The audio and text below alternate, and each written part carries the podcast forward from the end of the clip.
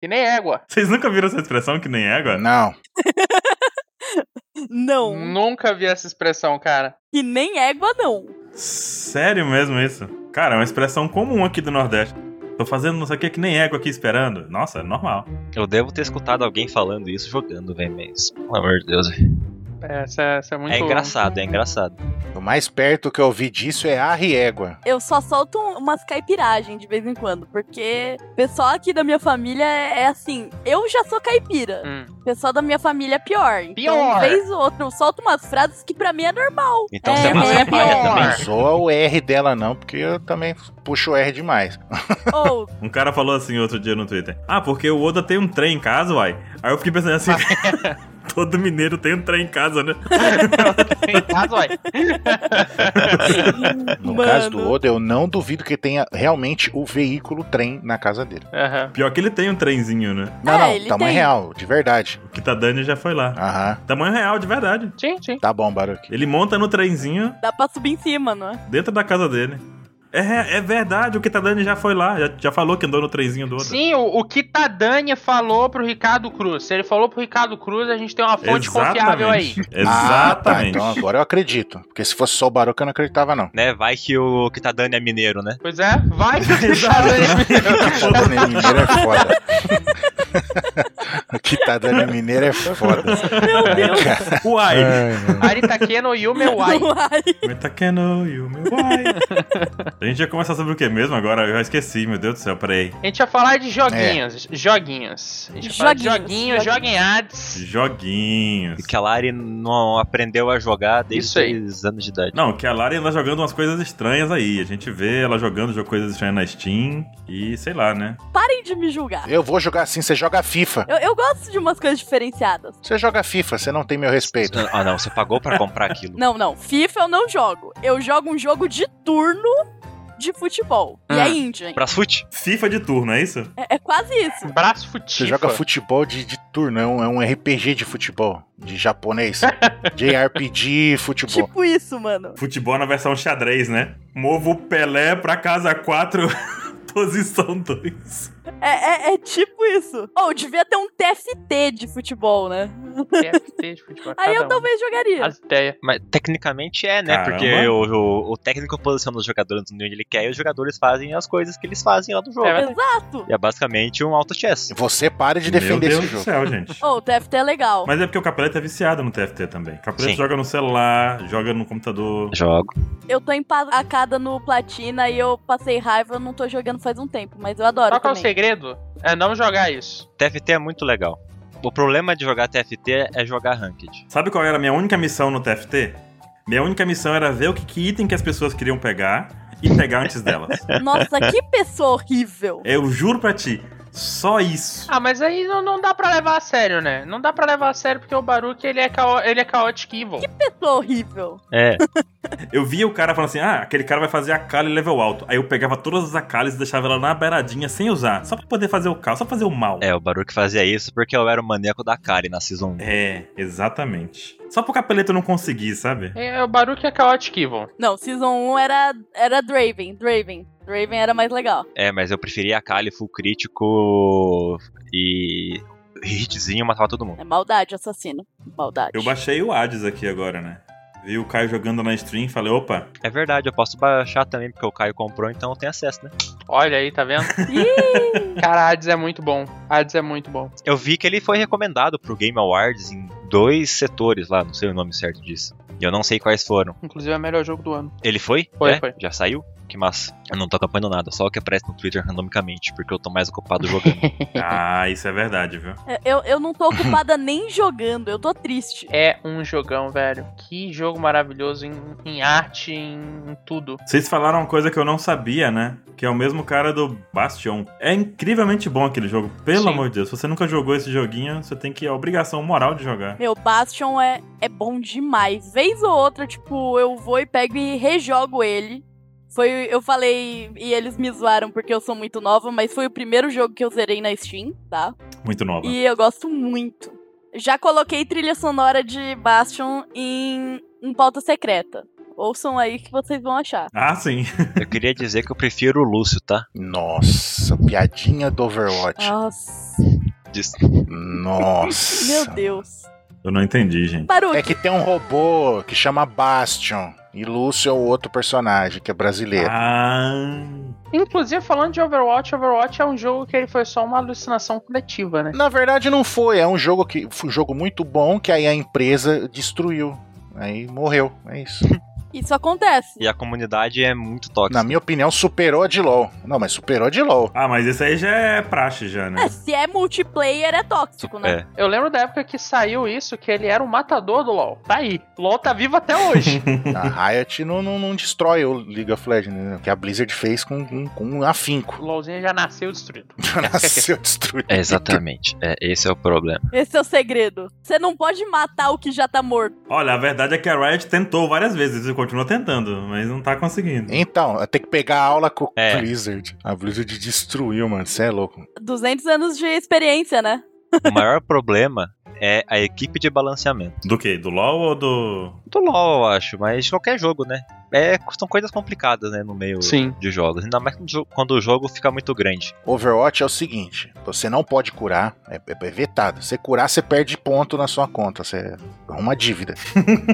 Papo de suporte, hein? Esse aí? Exato. Aí se você tem um, um poder que você aperta um botão e cura a galera, você tá fudido. Você tá penalizado, não cura mais ninguém. I need healing. Não, não é nem o problema alguém de ficar pedindo ri- cura toda hora. Aí se um cara vai, aperta um botão e mata todo mundo, tá certo. Mas o outro não pode curar, galera, entendeu? Tá certo, mano. É porque Não se assim? curar, o outro não mata, né? É. Aí, aí fica os menhans, ah, eu mato, não mato os caras, mato o cara e o outro vai e cura, é injusto. É. Vocês falaram aquilo de trem no começo aí, o Ansa mesmo falou de trem. No Overwatch tem um modelo de trenzinho que você tem que ir encarregando o Uhum, trenzinho até o sim. final da- de uma Tem. rota, Sim, protegendo Tem, o trenzinho. tem. Pelo menos Tem, mas tinha. os caras que Tem. jogam no seu time nunca ficam É na bem carga. legal, viu? É de TFT, né? Os caras não ficam na carga. É, exatamente. É, eu acho que TF2 tem, tem, tem mais público do Overwatch hoje em dia. Será, cara? Não sei. Cara, eu não faço ideia. Eu sei que o público de TF2, ele é muito concentrado pro pessoal que conhe- já conhece o jogo Uhum. e que joga muito Tá bem. É muito fiel. Se você começa no TF2, você não joga, ma- você não consegue jogar a não ser que você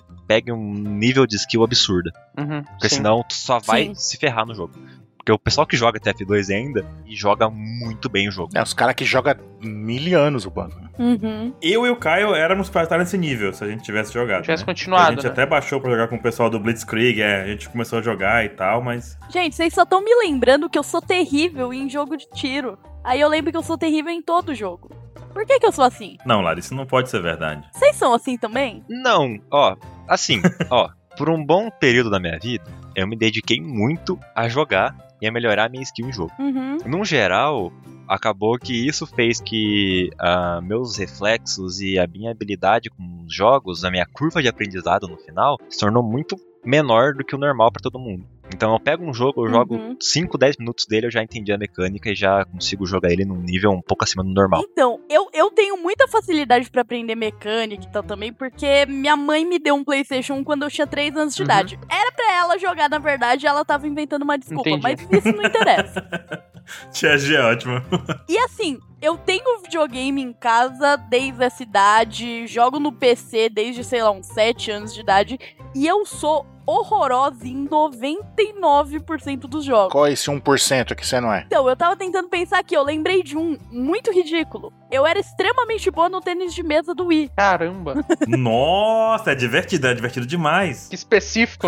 Eu, eu era boa num nível idiota, porque eu era uma criança solitária que tinha um Wii em casa. A Lari não era boa no eSports, era boa no tênis de mesa do eSports.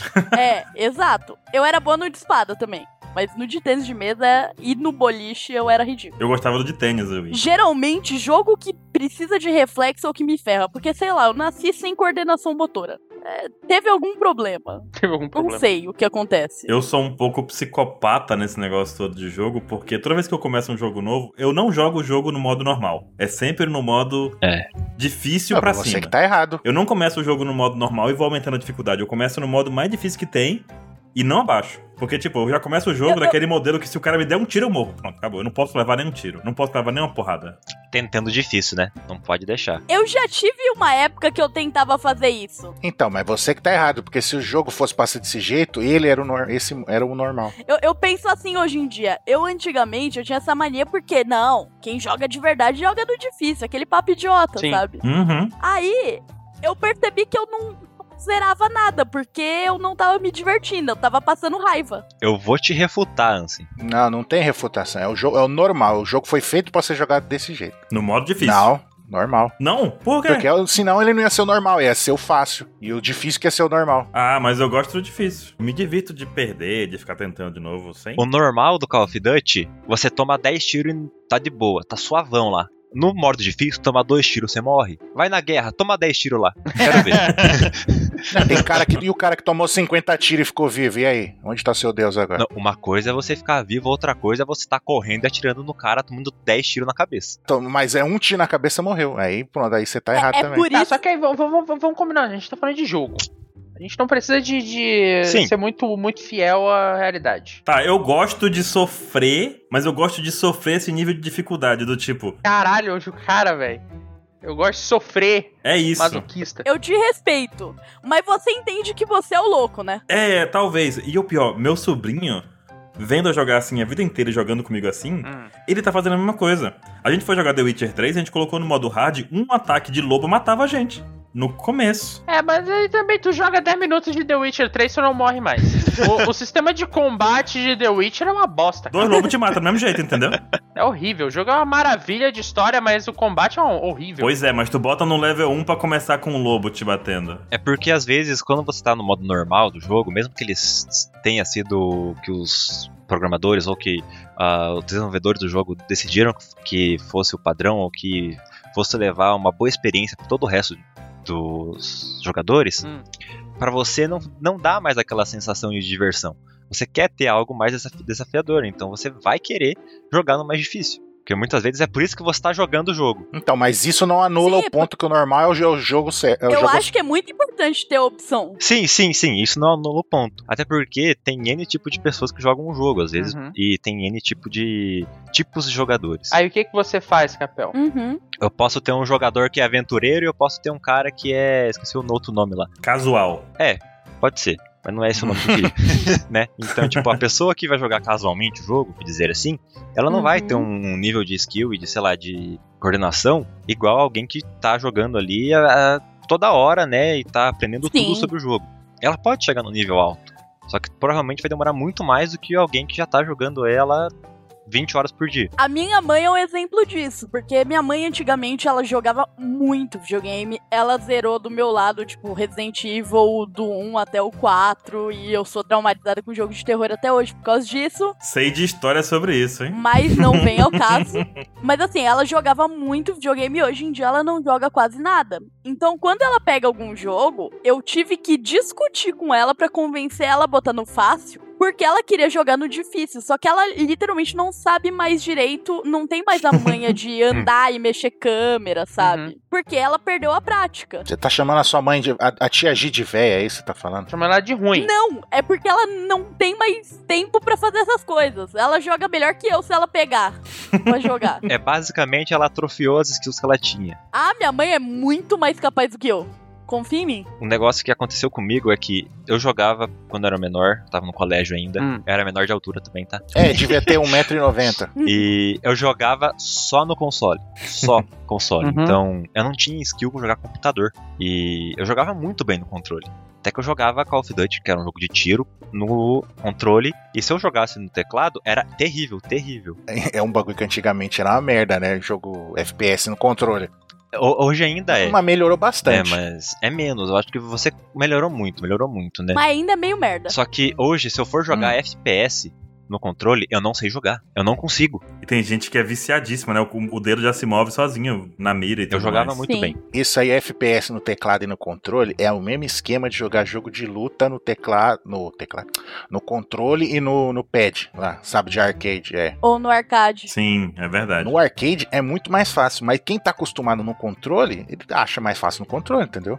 Mas, mas é, Sim. um jogo de Sim. luta no, no- no arcade é muito mais fácil. É, é o que você pratica mais, não tem jeito. Isso do, do FPS no console, uma coisa bem legal que eu achei no Nintendo Switch é que quando você tá jogando no modo portátil, qualquer jogo que for de tiro, quando geralmente você tem que mover o analógico pra poder fazer o ajuste da mira e às vezes é muito difícil fazer aquele ajuste preciso pra acertar um ponto bem Hum. específico da tela, né? Uhum. Só que no Switch, no modo portátil, você faz o ajuste bruto, por assim dizer, com o analógico normal. Hum. Só que se você mover o Switch pro lugar onde você quer que a mira vai, ele move a mira Olha. devagarzinho com precisão. Então você consegue mirar movendo o console. Quando eu vi isso, eu achei que ia ser algo que ia me, com- me incomodar, mas ele é suave o suficiente pra ficar muito bom. É muito incrível. Muito incrível mesmo. Eu gostei muito Uhum. disso. Sim. Bom, velho, da hora isso aí. Essas inovações que a Nintendo faz no- nos videogames, eu acho foda. Sempre. Não, não vamos começar a ser nintendista aqui, não. Chega de falar da Nintendo. É Oh, que o Switch, ele não é feito pra você ver gráfico nem nada, é pra você se divertir, cara. Não, Switch é feito pra É você um jogar o jogo da patamar muito Nintendo, diferente. acabou. Sim, cara. Eu, eu tenho Switch por isso. É pra jogar Zelda, é pra jogar Mario, Se eu quero jogar jogo bonito, eu jogo no É. PC. acabou. Jogar Mario Kart, Donkey Kong. Mano, o Switch é o videogame mais prático que tem. A coisa que eu mais gosto dele é que ele é prático. Eu tô jogando, eu desligo ele, quando eu volto, ele tá pausado onde eu tava, sabe? É lindo, ele é muito prático. Ah, pronto, vai virar o, o Switchcast agora. É Lá lindo. vem os nintendistas. Está começando mais um Switchcast. não, não. O Caio tá dizendo isso porque ele não tem um Switch. Se ele tivesse, ele tava do nosso lado, hein? Não se engane. Eu, ta- eu não tenho Mas, cara, é Switch. sério, inveja. é muito bom. É, é inveja. Inveja Não, isso. cara, eu, eu gosto muito de Switch. Só que eu não, eu não consigo gostar de console nenhum. Eu sei, foi mal aí, galera, mas. Cara, o Switch é a única exceção pra mim. É, eu também não tenho essa de console, não, velho. Eu gosto de jogo. Cara, foi engraçado quando eu levei o Switch no casamento do Caio, velho. Eu levei o Switch no casamento do Caio e a gente foi jogar Overcooked. Foi sensacional ver todo mundo jogar Overcooked. né? Meu Deus do céu, descobri que parece que eu sou um impostor do Overcooked e, e- Sim, o Baruque é, é, é terrível, Até porque ele lá. fica querendo dar, dar ordem na- na- nas pessoas, é terrível. E ele ficava parado. Isso foi o pior. Só que ele dá a ordem errada, né? Ai meu Deus, foi muito bom, muito engraçado isso. Todo mundo jogando ao mesmo tempo, é muito bizarro. E é um jogo estressante por natureza, né? Meu, Overcooked e aquele jogo Keep Talking and Nobody Explodes. Nossa, esse são é dois muito jogos que, é, é, assim, acaba a amizade. Dependendo da forma como você for jogar, acaba a amizade. Tem um bem famoso que- que surgiu do nada aí, que mas já tinha lançado fazia alguns anos já, Uhum. né? Meio que é, Uhum. algumas pessoas estão jogando de vez em quando, sabe? Uhum. Conhece? Sei qual é. Uno. Qual? É, sabe? Sabe? Um banco imobiliário. Isso mesmo. Banco Não, não, imobiliário. o Ansem já acertou, é Uno. Uno, né? Isso. Ou, não Muito é? bom. Você joga Da aquela hora. carta mais quatro, fica acabou a amizade. Se tiver alguém escutando isso que não conhece o jogo, é Among Us, tá? O joguinho que você mata as É um pessoas segredo. e mente pros seus melhores amigos. Só não jogue com o capel. Eu nunca mais jogo com o capel, gente. Na dúvida, se você jogar com o Baroque, volta pra tirar o Baroque. Mano, eu! Eu sou o cara que, quando é o impostor, mata o capeleto primeiro pra ter jogo, velho. É. É Não muito tem triste, graça. velho. Cara, não, É muito não, triste. não tem graça jogar com o capeleiro. Toda vez que eu tem. contei no Baruque, eu não, morri. o, velho. o, o Capé é, incrível. pro player. Não dá pra jogar com o Capé. O Capé é pro player. É, não dá, não dá. Não dá, Ah, mano. Ridículo. Eu aprendi uma estratégia nova que, meu amigo, eu Olha quero botar em só. prática, hein? Ah, lá vem o Ó, cara. quer saber? Vamos, vamos jogar, vamos jogar. Esquece o Cancela. cash. É porque tem meio que um algoritmo Caraca, o cara tá olhando em- algo. na ordem que os fios eh, são colocados no jogo. Ah, Meu velho, é Deus, muito- capel. Chega, não, não dá. Vamos, pro cast, gente. Cara, o capel é muito doente. Cancela o papel aí, por favor. Bora pro cast. É a apresentação agora, Baruque? É a apresentação agora. Sejam bem-vindos a mais um ApexCast, pessoal. Ataque de oportunidade, que o Baru queria ser o, o host, mas eu não sou mais convidado. Eu não sou mais convidado. Quer quebrar a maldição? Que é isso? Que, que audácia? Eu não sou mais convidado nesse programa. Convidado pode ser host agora? Pode, Convidado uma vez por ano pode. pode, tanto que já. Aparentemente pode. Não é a primeira vez. um- É uma vez por ano, uma vez por ano. Sejam bem-vindos a mais um Apex Cash. Aqui quem fala é o Mr. Caio. Eu estou com o Baruque que vai assumir daqui em diante, porque eu acho que ele queria fazer alguma coisa como, como host, então manda bala, Baruque. Vai lá, agora tu já pode. Caramba, velho, pegou. Não, se você Ah. pegou a bola, agora aguente, meu amigo. Vá. Ok. Audacity, hein? Que Te vira. audacity. Agora siga em frente com a apresentação e tudo. E vira! Tá bom, eu, O Caio deve Eu tá estar sou com só uma... isqueirinho, eu me né? meti numa. O nível de decepção do Caio tá tipo 240. Ele falou, agora pode voltar, Baruque. Não.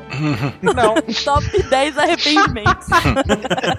Inclusive, é um ótimo tema de podcast. Ai, caramba. Karma, né, velho? Ai, ai. Quer brincar, a gente brinca. A gente tá aqui pra falar dos capítulos múltiplos de 100, porque a gente tá chegando num momento maravilhoso de One Piece, que é o, que é o capítulo 1000, cara. É. Sabe? Que absurdo que a gente hum, conseguiu chegar em mil capítulos e tá todo mundo vivo. Isso que me surpreende. Sim. Tá todo mundo vivo, é muito bom. Menos, Menos o Brook, o é claro. Cara, que- tá todo mundo vivo e é 2020. Isso é impressionante. Isso é incrível. E, mas vamos lá, eu estou aqui com Baruque, Esqueci o que eu ia falar. com E eu nasci há 10 mil anos atrás. Ou não, né? Ah, tá. Tenho Nossa. certeza que isso já foi tua apresentação em algum outro cast. Certeza. Eu também tava pensando nisso, acredita? Eu Acho que eu já. Alguma aconteceu alguma Ah, vez. cara, não lembra, não fez. E eu estou também aqui com Lari. Oi! Eu não esperava que fosse eu, eu esqueci que eu ia ter que me apresentar. Eu não pensei numa apresentação. Oi, gente! Faz tempo que eu não tô aqui, né? O PaxCast. Mó legal tá aqui. Bom legal tá aqui. Que bom. Eu, eu não posso dizer o mesmo. Ih, Eita! E eu estou também aqui com o Capel e os seus dois metros de altura. Oi, pessoal. Eu queria dizer que hoje eles me soltaram do calabouço e por isso que eu tô aqui gravando com vocês. e fazia muito tempo que eu não via a cor do céu. E eu estou aqui também com o Ansem. Bebam água, é bom se hidratarem nesse período. Né? Hidratem-se. Exato. É uma dica importante. Hidratem-se. Nesse calor de 50 graus diário, usem filtro solar. dentro de casa, inclusive, na pandemia. Só da bochecha pra cima, assim, né? E Baruque, a gente vai pros e-mails ou não vai? Não, porque as pessoas não mandaram e-mails. E aí, o que, que a gente faz? O que a gente faz? Chora. Como é que se resolve isso? Primeiro que começa é que vocês têm que mandar e-mail pra gente lá no contato arroba onepcx.com.br. O e-mail aparece na postagem, vocês podem mandar também pelo formulário de contato do site. E uma outra coisa que a gente precisa voltar a dizer e voltar a pedir é assinem o Apex Cash no seu agregador de podcast ou no Spotify, onde você quiser assinar. Cinco estrelas. Se tiver como dar classificação, dá classificação de 5 estrelas pra gente, que isso ajuda muito a gente a divulgar o Apex Cash. E convida os amigos a ouvir aqui e se preparar pro capítulo 1000, por favor. Ah tá, mas vai ter mais Opex Cash, então é isso mesmo? Tá confirmado? Vai ter mais Opex Cash, tá confirmado, já temos pautas. Cara, pode isso? Inclusive, agora temos uma equipe de pauta, a galera do Pautaria da Opex, assim que eles se chamam. Pautaria. Faltaria? Pautaria. Que é o Francisco, a Malu e o Dojak. Essas pessoas, elas saíram da quinta série. Se eles são felizes assim, Tá, excelente então, né? Já temos aqui algumas pautas prontas, já temos aqui um caminho voltando aí pro Opex Cash. Tá, mas é, já, já tem previsão assim de tipo, vai ter um, um Opex Cash por ano. eu Não, acho que é um objetivo justo. esse foi o ano passado, né? Assim, a gente consegue. Um por ano a gente consegue. É, de boa. A gente conseguiu ano passado um por ano, Um né? por ano é o prometido. Um por ano a gente garante, né? É. Pensa assim, se a gente entrega dois, é vantagem pra quem tá acompanhando. É o dobro! Exatamente. É, É, o dobro. velho. Ó, É o dobro. Exato. dobrar a meta. Você tá louco? Aí, aí é foda. A nossa frequência ainda não está definida, porque a gente vai criar um novo fluxo aqui de gravação, de edição, de lançamento, escolher um dia. Fluxo. Mas, enquanto isso, a gente já vai lançando. O que tiver pronto, a gente vai lançando, que é pra não ficar sem. A ideia é voltar mesmo, porque tem muita coisa pra falar, velho. Tem coisa agora, por exemplo, do capítulo 1000, muita coisa que a gente tem pra dizer, como esse cast. Tem casts que vão vir aí também com um compilado de informações que estão atualizadas agora com One Piece também. Uhum. Sim. Que são coisas que a gente gravou lá atrás, que hoje em dia não vale nem um pastel de vento, o cast antigo, entendeu? É Acontece. assim, por exemplo, eu, eu- uma hora eu vou terminar Hades, onde é que eu vou falar? Pois é, Eu preciso ter um, um podcast pra comentar o final de, de Hades, né? Daí é foda. é foda, velho. Tem que aproveitar as entradas do cast pra comentar isso, né? No pauta secreta não pode ficar contando história. pô. twitch.tv barra Mr. Caio. o Capel fez uma propaganda aí maravilhosa. Obrigado, Capel. Amigo bom Usar de é vírgula assim. sonora nesse episódio. twitch.tv barra Mr. K. Vamos recapitular então. Manda e-mails. Opex Cash está de volta. A gente não sabe com que frequência. A gente promete um por ano, mas né? pode ser que tenha mais. prometido é esse. Equipe da pautaria, né? Maravilhosa. Exatamente. E é isso aí, pessoas. Então, comemorem. Quem tava com saudade do, do Apex Cast tá aí de volta. Eu não sou convidado mais. Agora eu, eu É, escalei de é nível sim, É novamente. sim, é sim. Eu sou convidada, mas eu sou convidada que é host. Ô, louco, bicho. A gente já deu todas as novidades que tinha que dar pro pessoal, Baruquim? Por enquanto é isso. Pode ter mais Por coisa enquanto por é aí, mas por enquanto, por hoje é só, pessoal. Como diria o Pernalonga. Por hoje é só. De novidade é só isso. É o que eu consigo prometer aqui mesmo. É o que eu queria falar, anunciar. Tu pegou o roxo aí de sacanagem e era isso que eu ia contar pro povo. Agora, agora pronto, é De isso. novidade é só isso. Então vamos falar do passado com os capítulos 100 até 500. Olha, Tá. Vamos olha, bem no passado. quase Olha foi a puxada natural. aí. Bem no passado mesmo. Essa puxada foi maravilhosa, né? Então vamos pro, vamos pro cast. Então, né, pessoas? Estamos falando de um tema que parece até uma surpresa, assim. Pra gente que acompanha One Piece há 2 bilhões de anos, eu já não. Como diz a, a, a mulher do Tit- do Titanic, já faz 83 anos que a gente tá nessa. Eu lembro de uma época que a gente conversava, né, Baru, que, que, que, tipo, o sistema da OPEX está preparado pra centenas de capítulos, não milhares. Menos pro mil, porque, né, eu nunca imaginei que fosse chegar tão distante, né, Tu cara? deixou ali três espaços de caractere, é isso aí. Já, já ajeitou isso aí, Baruque? Não, mas eu vou deixar pra arrumar depois. Eu só vou. Eu vou refazer aquilo ali um dia, vai. Você tem que entender Gente, um negócio. Se o site cair quando lançar o mil, já sabem, né? Programador só mexe em algo quando para de funcionar. Quando dá pau. Não dá Exatamente. Quando problema. Quebra! Não adianta. Quando Não, quebra. Não, mas Não eu, tem jeito. É por isso que eu não tô julgando. Faria o mesmo. eu já fiz um teste aqui e acolá, já fiz um teste aqui e acolá. Acho que você vai, vai, vai dar bom. Acho. Mas Eu- qual é a vai dar graça? barriga. tipo assim, ênfase, Acho que vai dar bom. É. Famosas últimas palavras, né? ênfase no acho. Mas vai dar tudo certo. Mas sim, né? A gente tá se aproximando do capítulo 1000 e em One Piece é sempre padrão o Oda fazer aqueles capítulos múltiplos de 100 muito impactantes, muito especiais e não é uma exclusividade de One Piece, porque realmente é um número cabalístico, então isso a gente vê em outras obras também. Uhum. Mas e a gente tá aqui pra falar de One Piece, então a gente vai falar disso, né? E não são todos os mangás que chegam a mil. Então a ideia desse cast é que a gente fale dos capítulos múltiplos de 100. A gente vai chegar aí, eu não sei até qual, né? Nesse capítulo, nesse cast aqui, acompanha até o final para saber. 500. Eita, suspenso. Entendi. Ah, o Baruque já, já meteu um spoiler aí. Entendi, Tá dando entendi, spoiler. entendi. Era nó- Entendeu? Nossa, era um suspense, velho. É, Entendi. Matou Coloca o É porque tá Sim, no suspense aí. título do cast, né? Você tá ligado, Coloca né? o Tá no pi. título. já, tá, já tá no título do cast, então é isso aí. A gente vai até o 500. Não, não, mas é É, spoiler. spoiler, a gente vai até o spoiler 500 aí. Tem muitas revelações, muitos mistérios e reviravoltas que aconteceram em todos esses capítulos, até porque são basicamente quase dois, três anos separando cada centena de capítulo aí. Seria dois anos se fosse perfeitamente 52 capítulos por ano, só que o Oda tem suas pausas, acontece, tem semana sem a Shonen Jump, então, obviamente, um- são dois, quase três anos aí. Não são 52, nem se ela seguir inteira todo ano. Porque tem as pausas dos feriados e tudo mais. Então não dá 52 capítulos por ano, nem Sim. se alguém tentar fazer 52. Nem se a gente botar o Oda ali amarrado, não vai ter. Não vai ter, porque já não tem show nem Como jump assim pra- se a gente botar ele? Mas o Oda tava comigo no calabouço lá, cara. Ah, tá, saquei, saquei. Era segredo, pô. Tá nós. Eita, pô. Da galera dando spoiler. Mas sim, né? Quem não se lembra do Chapéu de Palha lá atrás, quebrando o barril pra firmar a grande promessa que levou todo mundo pra grande line e aquele momento pareceu tão impactante e hoje em dia a gente olha em retrospecto e era só uma gurizada lá, né? Fazendo umas besteirinhas lá, lá, no- lá, na- lá na- em East Blue. Uma gurizada marota, brincando de pirata, entrando na Grand Line. Brincando, né? Uma garotada se metendo em altas confusões. Altas confusões. Quem não lembra, por exemplo, daquela situação lá do leilão dos humanos, né? Que a gente descobre sobre o Perna Alta. O grande perna alta, Grande né? perna alta. E Sim. quem também não lembra daquele evento fatídico em que o navio do Fischer Tiger foi quebrado pela trigésima vez. Sim.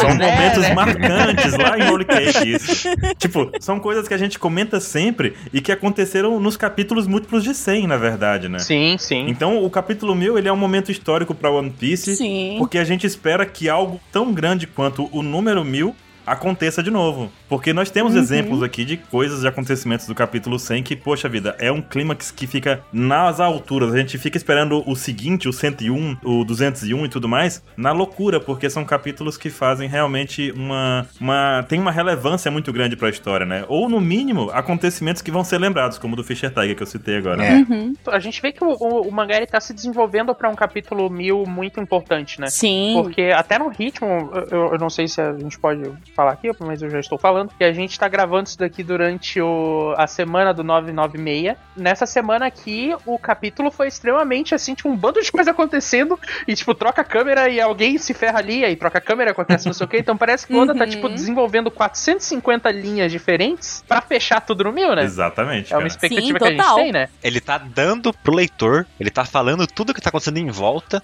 pra chegar no mil e falar. Tum, é isso aqui, gente. Pum, E tá aqui, ó. agora vocês vão ficar duas semanas sem, porque eu vou descansar.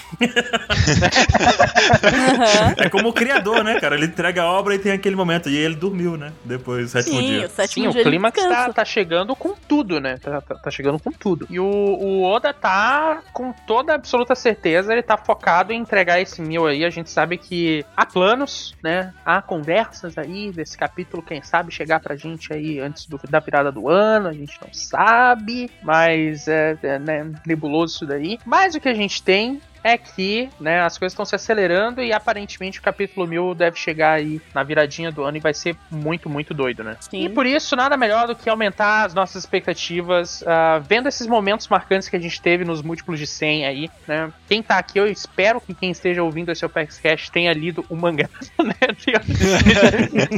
É. Né? Com a gente no mil. Eu acho que tem gente que leu o capítulo 100, mas não entendeu o que aconteceu ali, que era o 100. Sim. Só leu. Só- é, talvez, talvez não tenha pego a importância do 100, né? E, e é bom lembrar, antes até a gente entrar no 100, que era no 100 que era pra morrer One Piece, né? O- a ideia original é pro, 100, mor- pro- pro One Piece morrer no capítulo 100. Então tem tanta história que a gente pode de- falar desses múltiplos aí, que esse cast com toda certeza vai dar o que falar, né? É, por isso que o Oda não passou em matemática, gente. Estudem, tá? É. Ele ia acabar Ah, em cara. 5 anos, tá aí. Ele só adicionou um zero, né? No caso, ele colocou Ô. dois a mais, né? Porque Então, vamos lá. É, se acomode em sua cadeira, seja ela gamer, seja ela comum de escritório ou de rodas, como no meu caso aqui. Tempere sua salada. pegue sua pipoca. Junte-se a nós nesse Opex Cash especial, que com toda certeza vai ser fantástico. E vai ter parte 2, né? Porque a gente já falou aqui que vai, vai até o 1000 e a gente tá no 500, então já, já se preparem aí pra isso. Ele será dividido em duas partes. ah, na primeira a gente fala do, do 100 até o 500 e depois do 600 até o 900. Será que a gente fala do 1000 nesse? Não sei, né? Será? Teorias do capítulo 1000 na segunda parte. Caramba, cara, então. Tudo isso aqui é só um esquenta, é só um preparo pra gente poder chegar lá e pá, teorias. Lembra do fatídico, do, do- do incrível Opex Cash que foi do Gear 4? Nossa. Você não deve ter experiência Nossa novamente. Senhora, velho. É Muito Eu legal. acho pelo que amor eu de Deus. tava nesse que eu lembro disso. Nossa! É, Eu era ouvinte ainda, acho. Que momento pro Opex Cash voltar, né? Nossa, velho. Faz tanto tempo assim? Faz, Oh. Faz tempo, faz tempo, faz Faz. tempo, faz tempo. Então, vamos dar largada aí pro Apex Cash especial de múltiplos de 100 e chegando aí no capítulo 1000 de One Piece. E Baruque, meu querido Baruquinho, como diria nosso amigo cego. Baruquinho, Barulhinho. Baruquinho, puxa aí o capítulo 100. O que que teve no capítulo 100? O capítulo 100, ele é um negócio assim que não tem muita explicação, porque é, é talvez um dos capítulos mais emocionantes, assim. Se não tem explicação, por que, que você vai explicar, então, me fala? É porque eu sou dono de querer dar sentido às coisas assim, entendeu? Dono de querer dar sentido. A coisas assim, que é tipo totalmente indefinido. Quase um trem, uai. Entendi. Compreendo. Vou mudar a frase. O capítulo 100 ele é um trem, entendeu? Ele é um trem, uai. Entendi. Porque ele passa atropelando realmente todas as expectativas sobre os capítulos múltiplos de 100. Ele começa, na verdade, mostrando que esses capítulos têm um grande impacto, né? O título do capítulo é justamente A Lenda Começou, ou O Início de uma Lenda, na verdade. Uhum. Pra contextualizar um pouco, antes desse capítulo chegar, antes do capítulo 100, a gente vê que o Luffy e a tripulação derrotam os piratas do Arlong e eles vão pra outra aventura, como eles sempre fazem, né? Depois disso, o Luffy recebe uma recompensa depois do Arlong, de 300 milhões de berries. Oh. E essa notícia chega até a cidade natal do Luffy. O Mihawk conta, viu? O Luffy ganhou uma recompensa, conta pro Shanks, velho. Uhum. Que época, Nesse né? período, né? Não, ne- não nesse capítulo, na contextualização pra vocês aqui. Aham. Porque, na verdade, os Chapéus de Palha decidiram, nesse momento, partir de West Blue e ir pra Grand Line. Pra começar de fato as aventuras, velho. Era coisa pouca naquele tempo, né? Vamos dizer assim, comparada a hoje em dia. Estibulo é a ilha do tutorial, né? Só que é um mar inteiro. É, exato. Sim, os caras Perfeito. subiram, os caras estão tão subindo uma montanha, tipo, e isso é um feito incrível, sabe? Não, e eles pararam antes em Logtal, porque é a cidade do começo e do fim, lembrem-se disso. Aham. Logtal é a cidade do começo e do fim. E a gente descobre também que aquela cidade é a cidade onde o Roger nasceu e é onde o Roger foi executado. Por isso que ela tem esse nome. Uhum. Nesse momento, o Luffy decide ir na praça de execução. Isso é coisa do 27, né? Vou na praça que o Roger foi executado. Ah, me segura, sabe? E o Zoro decide procurar novas espadas, porque ele tava só com uma naquele momento, que era o A2 Shimonji. Nesse momento, lá em, nesse, nesse, po- nesse período. O Zoro ele conseguiu a Sandai Kitetsu e a Yubashiri. E ele também conheceu a Tashigi. E ele também conheceu a Tashigi, que é uma mulher que é idêntica, igual, cagada e cuspida a Kuina. E ela também é, tipo, espadachim fascinada por espadas. Isso aí já deixou a gente meio bolado, porque a Kuina teve somente um, um capítulozinho falando sobre ela, né? Mas a gente sabe que ela é muito importante pro Zoro. Sim. Uhum. Então, o que acontece é que o Luffy resolve subir lá na plataforma de execução, porque ele, né, queria chegar mais perto de onde o Roger tava. Porque, afinal de contas, o Rei dos Piratas foi executado naquele lugar. É, na verdade, ele queria ter a, me- a visão que o Roger teve no momento da execução. Perfeito. Queria ter aquela visão. É um fetiche, né? É, Fetiche. exato. Fetiche. Famosa ideia errada, né? Apareceu, na verdade, a Álvida ali, que já com sua Akuma no Mi, e o Bug tava com planos de acabar com o Luffy, né? Só que, na verdade, nessa confusão toda, o Smoker apareceu na praça de execução. Na época ele não era tão fracassado, né? Não era, na época, o Smoker era uma Akuma no Mi poderosíssima, da Moku Moku no Mi, ele fumava e soltava fumaça. Incrível, né? E a execução lá foi iniciada com o Luffy. Nesse momento, o Luffy também grita que vai ser o Rei dos Piratas, né? E o Sanji e o Zoro correm pra salvar o Luffy. Porque o Luffy simplesmente estava lascado. Só que nesse momento, antes do capítulo 100, acontece o fato de que o Luffy riu na plataforma em que o Roger foi executado Também riu. que foi a mesma forma que o Roger fez quando foi executado. Ele riu também, né? Uhum. e aí o Luffy solta antes de, de ser executado. Desculpem, eu morri. E aí acaba o, ca- o período e vai iniciar o capítulo 100.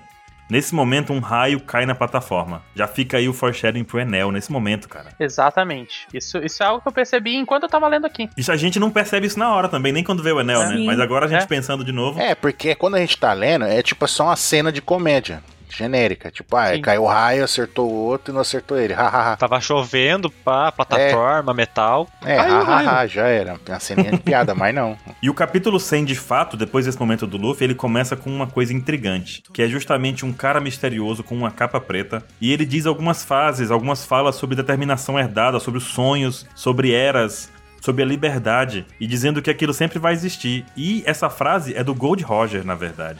E esse cara que aparece nessa primeira página, esse cara misterioso, é nada mais nada menos do que o Dragon. E a gente é jogado assim, pá, joga o Dragon ali e muda a cena de novo, sabe? Mas a gente sabe que é o Dragon? Não, nesse momento não. Sabe sim, porque o Drago aparece na hora do. do- na abertura We Are é no tan tan tan. Aí ele aparece. Na abertura entregando de novo, né? Não conta, Tá, Na isso não abertura conta. entregando. é, aparece tan tan tan. Aí o último tan é o Drago, aparece. ah, não conta? Ai, desculpa. Nessa hora que o, o Luffy deveria ter morrido ali, né? Com aquele raio, com aquele negócio todo. O que acontece Uhum. é que o Bug fica puto da vida porque o Luffy saiu vivo da execução. E o Bug usa uma técnica secreta dele, né? Pra fugir, pra correr atrás ali, que é o Barabaracar. É E a maravilhosa. Álvida Fantástico. mostra a sua técnica da sub-sub, que ela sai deslizando com os pezinhos dela porque ela comeu aquela no- Akuma no Mi maravilhosa, né, velho? Pra ela fugir da marinha, os dois em alta velocidade. E o Smoker vai lá, na moral, usa o seu bastão, nessa época o Smoker é um cara incrível. Ele consegue prender o Bug e a Álvida. E o bando todo. E a gente é apresentado também ao Kairosek nesse momento, né? Esse Smoker é antes do, do nerf, né? É antes dos Nerf, com certeza. Ele não tinha sido nerfado ainda. Antes da Blizzard balancear ele. Antes, antes da virada da season. é, virou a É. season, nerfaram Era o Smoker. pré-season. O bando do Bug e o bando da Álvida vão pro saco, já era. Não, não, não, Baroque, Baroque. Desculpa ser chato, Oi. mas a Álvida não tem bando mais. É verdade, ela faz parte, né? Mas os dois juntos, assim. O nesse cara, mó- momento. o cara mó insuportável, fica atrapalhando toda hora. Mas aí o, Lu- o Smoke também pega o seu triciclo nesse tempo. Se fosse quadriciclo, era igual o Zeca Pagodinho, né, gente? É. Nossa! Ah, Nossa, cara. Você lembra do Zeca Pagodinho avisando a galera? Que gratuito, velho. O pior de tudo é que tá chovendo. Tava chovendo, né, cara? Foi Tava numa- chovendo, numa- exato. Começou uma tempestade e o cara foi lá ajudar, né? Nossa senhora, o Zeca Pagodinho é o Dragon, cara. Mano, Meu, eu realmente queria saber como que a Akuma no Mi do Smoker funciona com chuva. Porque se ele solta fumaça e cai uma á- gota de água na fumaça, a fumaça cai, velho. Não, mas aí você tá querendo procurar lógica num bagulho que não Já tem, né? pensaram nisso? não dá ideia pro Smoker ficar mais patético ainda. Ué, pô. O que acontece também é que nesse momento tudo parecia que ia dar errado, né? Porque o Hit, o leão e o Moji, eles vão tentar explodir o Mary. Nossa, isso é Só que quando maravilhoso. chegam lá, eles não conseguem acender o fósforo pra explodir o Mary. Porque tá Essa chovendo. cena é maravilhosa. cara. Competência, né? É muito legal, porque, nossa, é bizarro, velho. Esses Isso é dois caras são... 2000% One Piece, One Piece do começo, cara. Sim. Soap e a Nami, eles tentam recuperar, recuperar o navio, né? E, o, e quem tá junto, na verdade, nesse momento é os Luffy, o Sanji e o Zoro. E eles vão correndo em direção ao Mary pra fugir da marinha também, pra poder escapar, né? Nesse momento, o que acontece é que o Zoro encontra a Tashig, de novo. Dessa Sim. vez, ela De novo. sabe que o Zoro é um pirata. E o que acontece é que o Zoro tem uma conversa com ela e ela, inclusive, fala que ele tá tratando ela, ele ganha dela na batalha. E ela fala: Por que você não me mata? Por que você tá me tratando dessa forma? Porque eu sou mulher.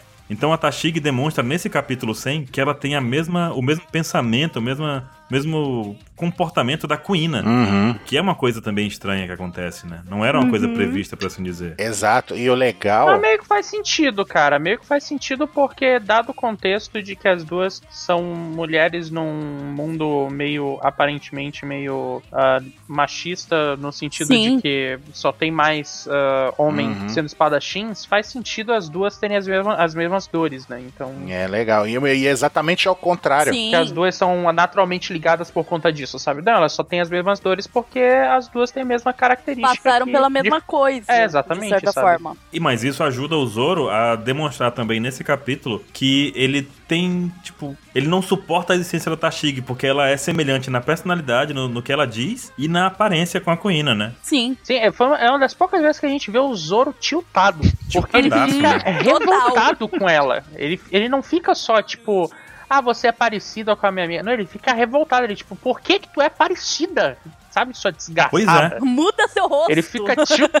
É, muda seu rosto, né? Tipo, e você pensa igual Faz a ela ainda, isso. tipo, é, é muito, é muito louco isso. E é muito cômico também, porque ele fica tiltado que o dente dele fica aquele dente de tubarão. E é sensacional isso, cara. Uhum. Eu E sinto o muita melhor é que falta ele disso. fica tiltado, mas não explica. Então ela, ela só não entende. Não, é o é o negócio que a gente sempre fala, assim, tipo, se for parar pra ver, ninguém, nem o do. Tirando lá os leitores, lógico, mas, tipo, dentro da história, ninguém sabe o passado do Zoro. Ninguém, é Sim. verdade. Porque ele não contou pra ninguém, né? E a gente.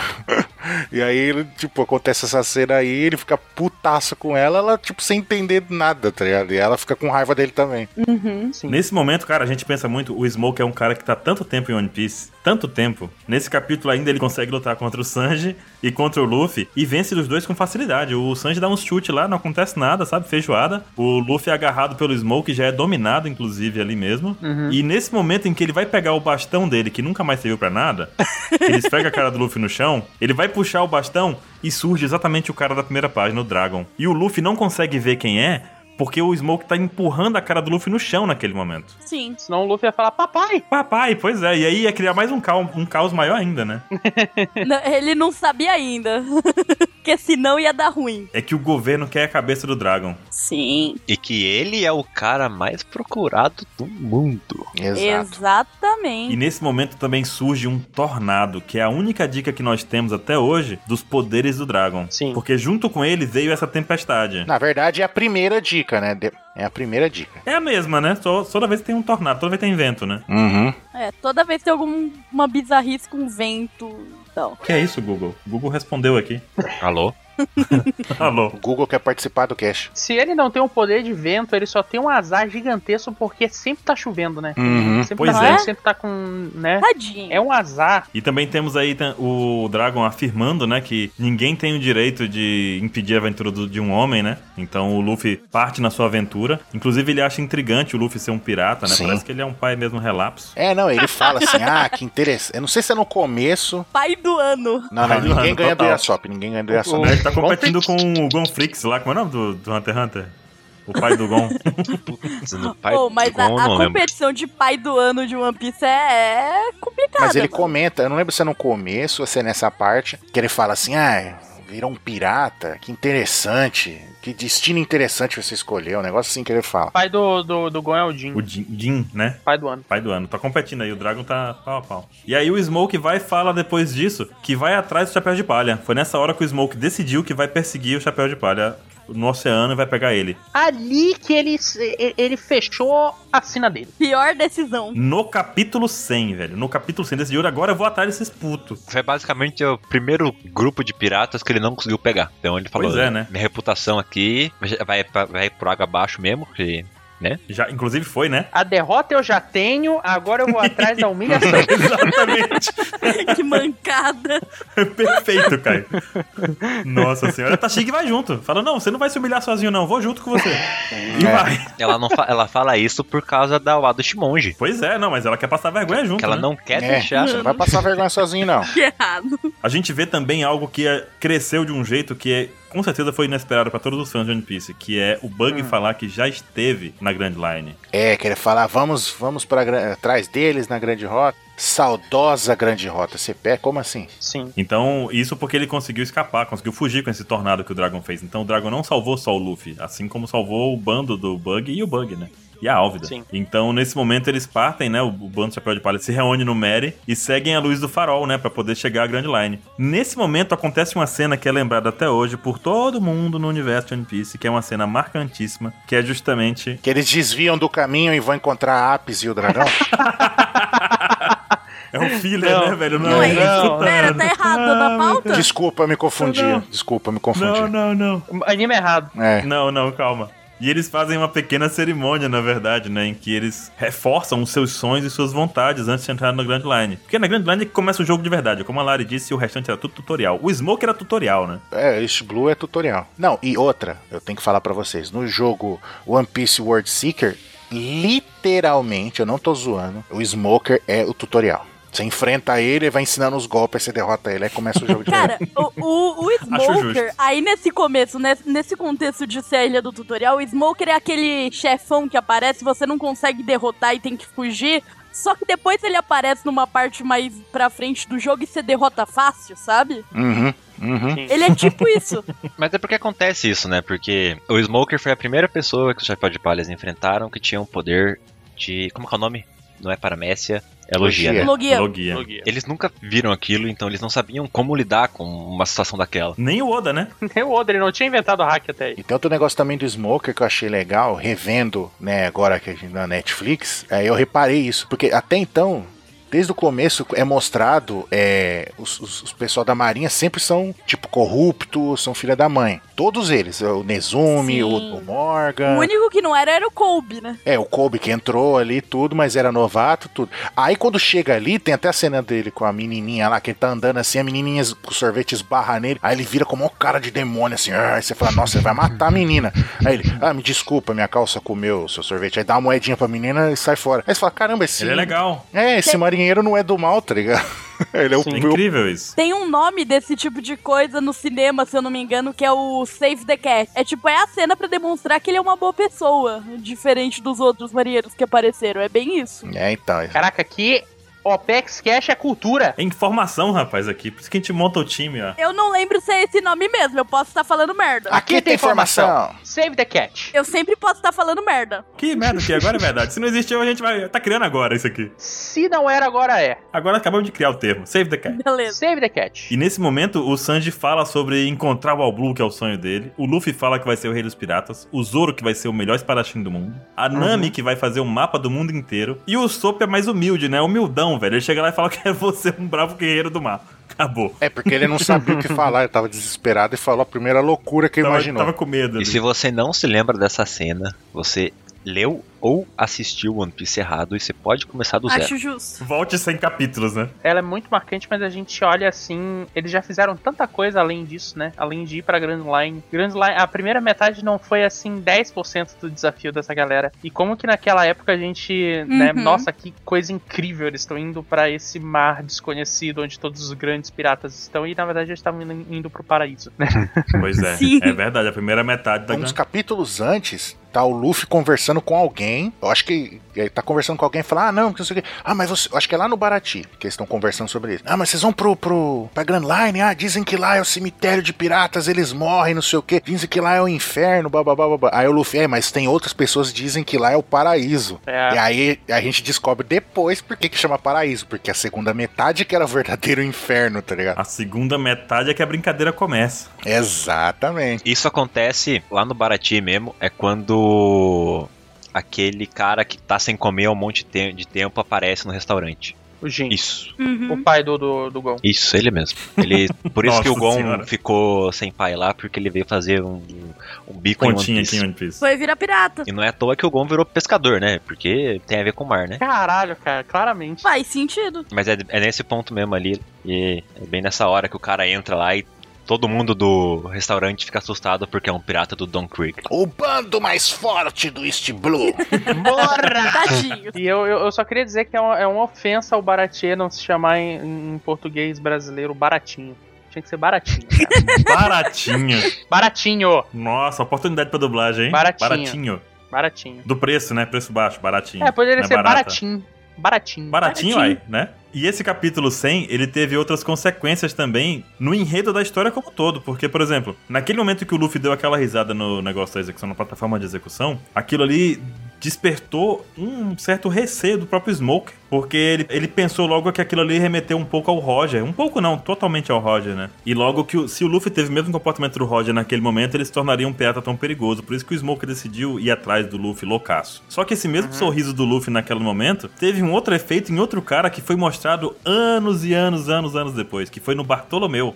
Quase 20, né? Uhum. Sim. O Bartolomeu, ele é o chefe da máfia e ele decidiu, tipo, ir pro mar naquele período louco, lá depois de ver o Luffy naquela execução, porque o, í- o Luffy virou o ídolo dele. Então ele decidiu seguir o Luffy e propagar a palavra do Luffy, virou super fã, colecionador e tudo mais, por conta desse capítulo 100, do que aconteceu nesse capítulo 100. Isso é genial. Outra coisa que aconteceu também de consequência foi que a gente criou um hype nessa pessoa que apareceu nesse capítulo, que foi o Dragon, né? Nesse momento que apareceu o capítulo 100, nós não sabíamos quem era o Dragon e mais detalhes sobre ele. Depois a gente descobriu que o Dragon, na verdade, lá no final da, da saga da CP9, né? Nós descobrimos que o Dragon, na verdade, é filho do Garp, Uhum. que é avô do Luffy, e é pai do Luffy. Sim. E de quebra, ele ainda é o homem mais procurado pelo governo mundial porque é líder do exército revolucionários. Cara, É uma família boa, né? É uma família diferenciada. É muito inesperado um negócio desse. Também, depois, no futuro, já em Wano, a gente descobre que a a espada que o Zoro conseguiu aqui, em Longtal, que é a Sandai Kitetsu, ela é reconhecida lá em Wano e tem toda uma história por trás bem maior, uma coisa bem maior né, também. Uhum. Mostrando novamente um elo com esse momento aqui, né? E ligando o passado do Zoro, que ninguém sabe até o momento. É. E, é, ligando ainda o passado do Zoro, verdade. Ainda pode acontecer muita coisa baseada nessa espada que o Zoro conseguiu. Então foi realmente o início de uma lenda, o início de uma jornada que vai virar algo muito maior que até hoje a gente acompanha, né? Até hoje, né, cara? Até hoje. 20 anos Até depois. Nossa, bateu uma depressão aí. Até hoje estamos aí. Fazem 83 anos. Tamo na atividade. Nem tanto mais, cara. Nem tanto na atividade, mas Gente, vocês sabem que o One Piece é mais velho que eu. Podem se sentir velhos. Ô, louco. Chamou a gente de velho na cara dura. É sério? Uhum. Então ele é mais velho que eu também. Olha o outro. Olha ele, ó. Eita, chamaram de novinho. Olha ele. Só não é Aí. ó. mais alto do que tu, né? Ô, olha. hein? Eu acho que se você pegar Eu acho que nem o do Flamengo. Dez. 10 empilhar os volumes, deve volumes. dar minha altura já, velho. Não tem como, cara. Faz sentido? Não, do capítulo 100 que nós temos é isso. Foi um capítulo realmente bem marcante e vai ser relido e revisitado por muitas vezes ainda, com certeza.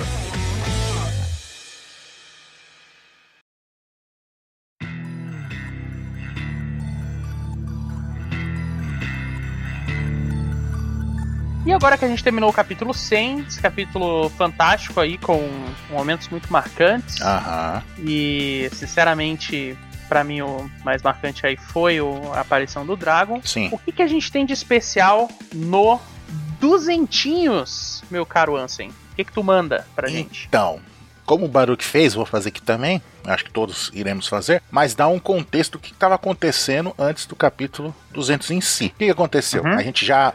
O bando já estava na. Na Grand Line, já tinha recrutado o Chopper, já tinha descoberto Sim. os planos da Baroque Work, eles já tinham chegado em Alabasta, certo? Uhum. A guerra já tinha estourado. Como assim? Qual é? guerra? A guerra entre o exército real e os rebeldes do, liderados por Kozan, amigo de infância da, da princesa Vivi. Coisa ou Jedi, né? Ah, tá. É, já, a guerra tava, já tinha estourado. É, o Koza, nesse momento, no capítulo 200, no- um pouco antes do capítulo 200, ele tinha descoberto que quem realmente estava fazendo o povo em Alabasta sofrer na- não era o Rei Cobra, era o Crocodile. Sim, o Rei Cobra foi alvo de fake news. Fake news, exatamente. Fake news, tá ok? Ele descobriu isso quando ele foi tentar revelar pro exército, né, dos rebeldes ali. Ele foi alvejado e atacado pelos Baroque Works infiltrados no exército real. E os, Uhum. e, e os Baroque Works infiltrados nos, nos rebeldes começaram a brigar entre si, fingindo ali que eles estão brigando, e a, a guerra estourou completamente. Completamente, ficou descontrolado. Aí nesse momento, a Vivi,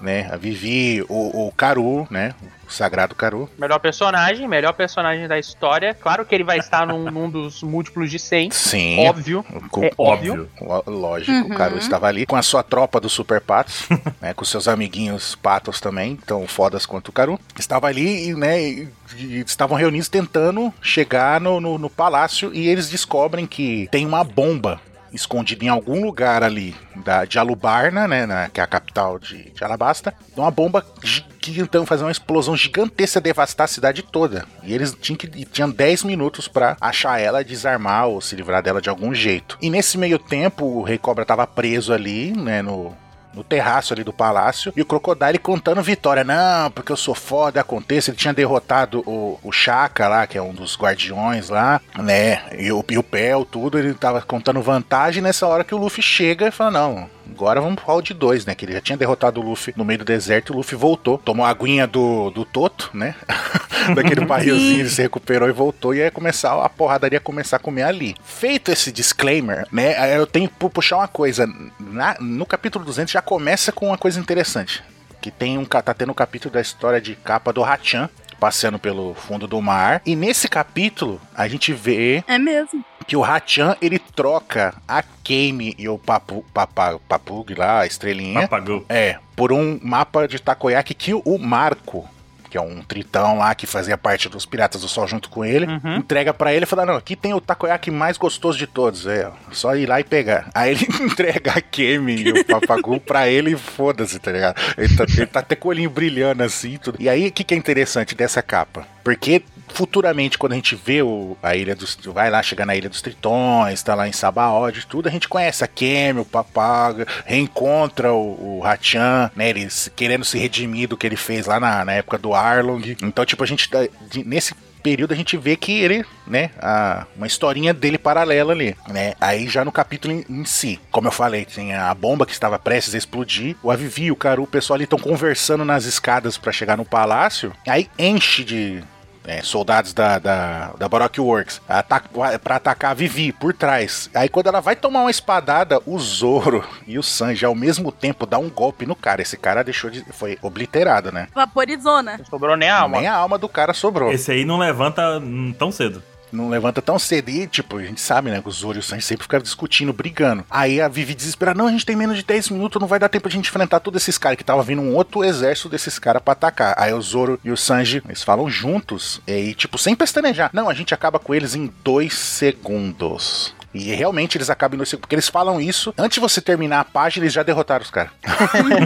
Na mesma página, eles derrotaram os malucos, tá ligado? É muito bom. Aí, né, lógico, né? E depois tem a parte que o Luffy tá lutando com o Crocodile lá no palácio, né? Ele falando, né? né cantando vantagem. É, não adianta você ter, ser forte, o seu soco ser poderoso e ele tá molhado e podendo me afetar se você não consegue usar ele direito, você não sabe usar sua Akuma no Mi direito, blá blá blá blá blá. E o Crocodile falando isso fez o Luffy, né? Pensar em novas maneiras, né? Inventar novas maneiras de usar o seu, os seus golpes, né? Tanto que ele faz um semi-rocket lá, que em vez dele dar o. Dá uma cabeçada no cara se lançando, ele dá tipo uma ombrada no Crocodile. Ele engana o Crocodile, ele inventa o shotgun ali, que ele gira o braço quando ele dá o pistol. Ele, faz, ele começa a inventar uns golpes diferentes ali. E o Crocodile, né, vai desviando facilmente dele ali, dá o.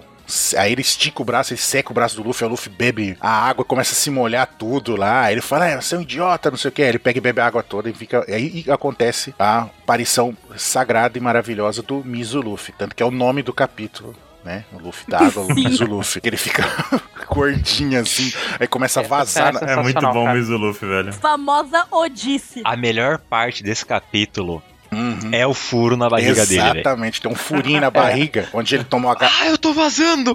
E a Robin rachando o bico, velho. Aí Exato. logo depois o Crocodile falando. Esse cara não pode estar sério, velho. Não pode ser. É a melhor Não, não parte, é. velho.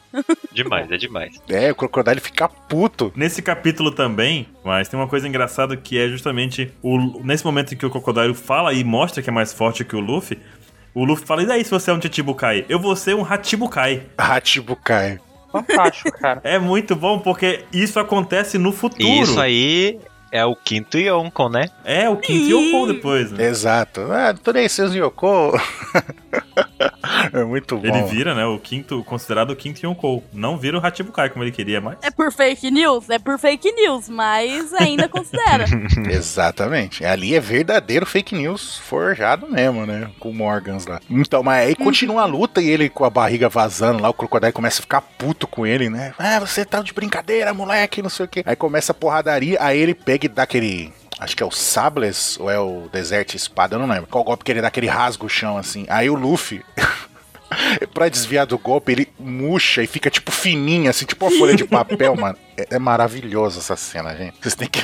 Porque o Luffy dá essa esquiva maluca e, o- e vai deixando mais o Crocodile com raiva. Aí o Luffy começa a lutar sério de verdade. Ele, Ah, você acha- você acha que eu não tô lutando sério? Aí ele pega, aí a mão dele tá toda molhada, né? Que ele se molhou com a, com a água lá e tudo, e ele dá um. É um bazuca, né? Ele acerta bem no meio do peito do Crocodile, atingindo ele com tudo, né? É um- Sim.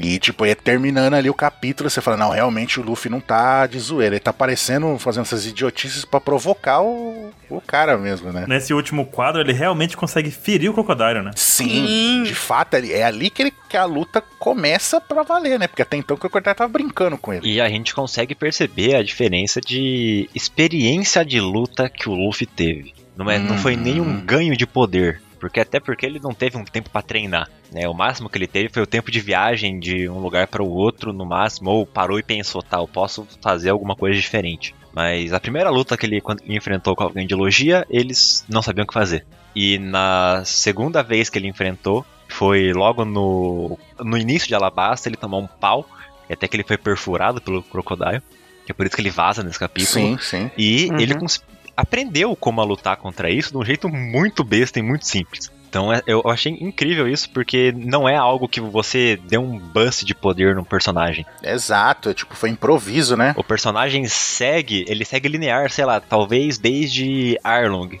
Ar- Arlong Park ele tem um nível de poder que, que segue quase o mesmo, até ele enfrentar Uhum. um cro- Crocodile. O máximo que muda, ele vai ter mais experiência em lutas. Uhum. Que isso, tecnicamente, aumenta o poder dele, né? Porque ele já vai estar mais experiente na luta. Mas não quer dizer que ele ia dar um soco de 5 mil de poder e agora ele dá um soco de 12 mil de poder. É. Sim. Outra coisa também que é interessante, se a gente comparar com o capítulo 100, é que no 100 a gente tem o Smoke como alguém intangível, que os caras nem Hum. entendem o que tá acontecendo. E aqui no 200 é justamente o contrário. Ele encontra uma forma de tocar no Crocodile e enfrentar ele. Uhum. É o primeiro counter de logia, né? É o primeiro que tá sendo enfrentado aí desse- dessa forma tão agressiva do Luffy, né? Né, e fora aqui, né, eu não comentei, mas tipo, quando eles estão lá entrando na, Grand- né, ali na Grand Line, descobre a Baroque Works e descobre que o Crocodile é um Shichibukai, é um dos caras que tem o mesmo título que o Mihawk, é o cara que regaçou o Zoro, né, bagaçou o Zoro com um golpe só. Uhum. Exatamente. Sim. Você fala, caramba, é um- então não é qualquer um, tá ligado? E é recentemente, né, já falando de, de e- efeito no enredo, recentemente não, né, na época lá da Guerra dos Melhores,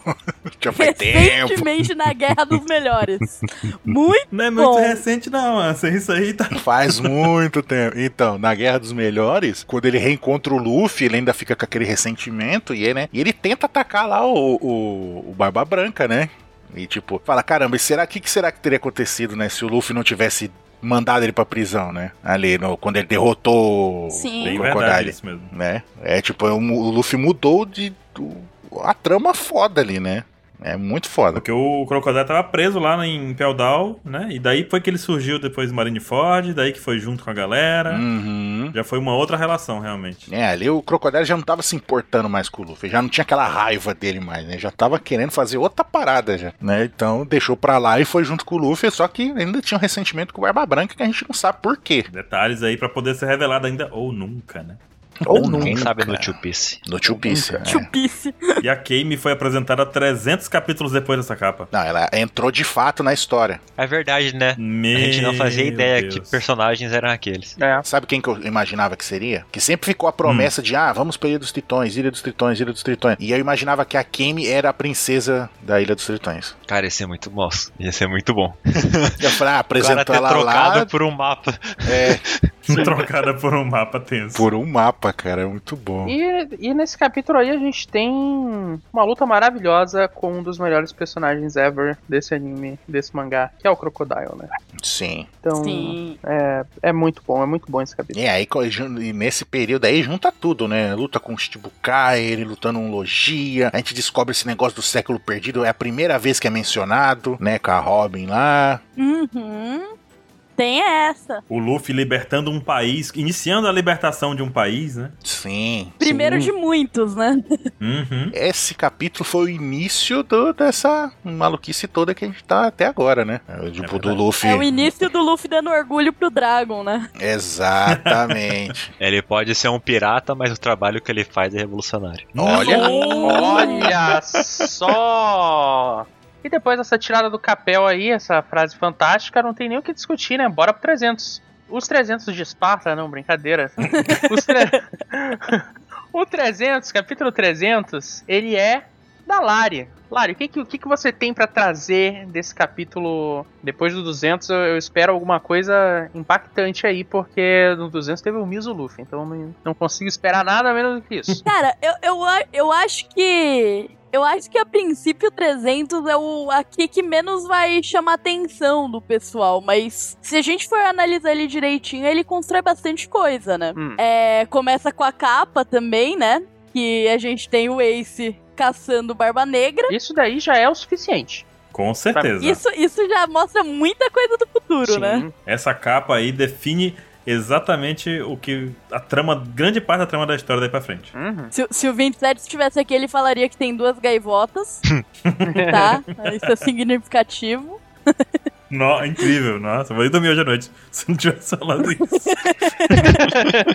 Fiz meu papel aqui, fiz meu papel. Basicamente, isso se passa. Qual o contexto do capítulo 300 seria Skypiea, né? A Uhum. Ilha do Céu. Que também foi uma, uma mega surpresa, né? Era algo que. muito diferente, novamente. Todas as ilhas que apareceram foram diferentes de, de sua própria maneira, né? Mas Skypiea já é totalmente algo que não era imaginado no início. Então, eles estavam lá, eles encontraram o, o povo de Skypiea, os Shanjans, que aparentemente no começo a gente não sabia bem o que que era, mas aos- com o tempo eles descobriram que eram os antigos moradores que, enquanto Jaya, De Jaya. né, o pedaço de Jaya. Jaya. ainda tava no, no Mar Azul, né? Seria o Mar de Verdade, não o Mar do Céu. Eles encontraram a Cidade do Ouro. No começo do arco, se achava que era uma mentira do Norland, né? E descobriram que lá morava o Deus Enel. O Eminem. É o Eminem. O Crocodile já foi uma escala muito muito legal, mas eu, eu sinto que o Enel também foi essa escalada. Porque literalmente ele era chamado de Deus, né? Então já teve esse confronto que foi muito difícil. E o Luffy basicamente só deu sorte de ter o poder que counterava o Enel totalmente, né? Vamos combinar. O inimigo natural, né? Sim, inimigo natural total. Mano, o, o Enel deu um azar. Faz sentido, né? Afinal de contas, ele é um D, o inimigo dos deuses. Faz sentido. No, pegou do bolso Faz agora. hein? sentido. Muito boa. É Caramba. Nossa senhora. Acabou o 300 aqui já, vamos pro 400 agora. Todo Vai. Acabou, mundo acabou. camitando. Todo mundo camitando. Tá foda.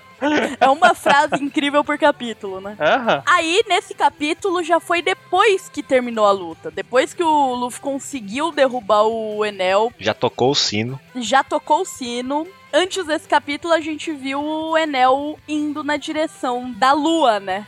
Que era a. Como é que ele chamava? Fire Verf. Firebirth. Ele aparece indo rumo até lá. Que vai ser a arma lendária, né? Opa. Opa, ou não, né? Não sei. Opa, opa, talvez. Entramos num, num Mas isso também eu acho que é algo muito importante construir. Aham. Porque, né, é, é uma das histórias de capa que eu acho que é a que mais gera teorias até hoje. Sim. No, no, no capítulo 1700, quando a gente fizer o cast falando do 1700, a gente comenta isso. Vamos lá, eu tenho fé, tenho fé.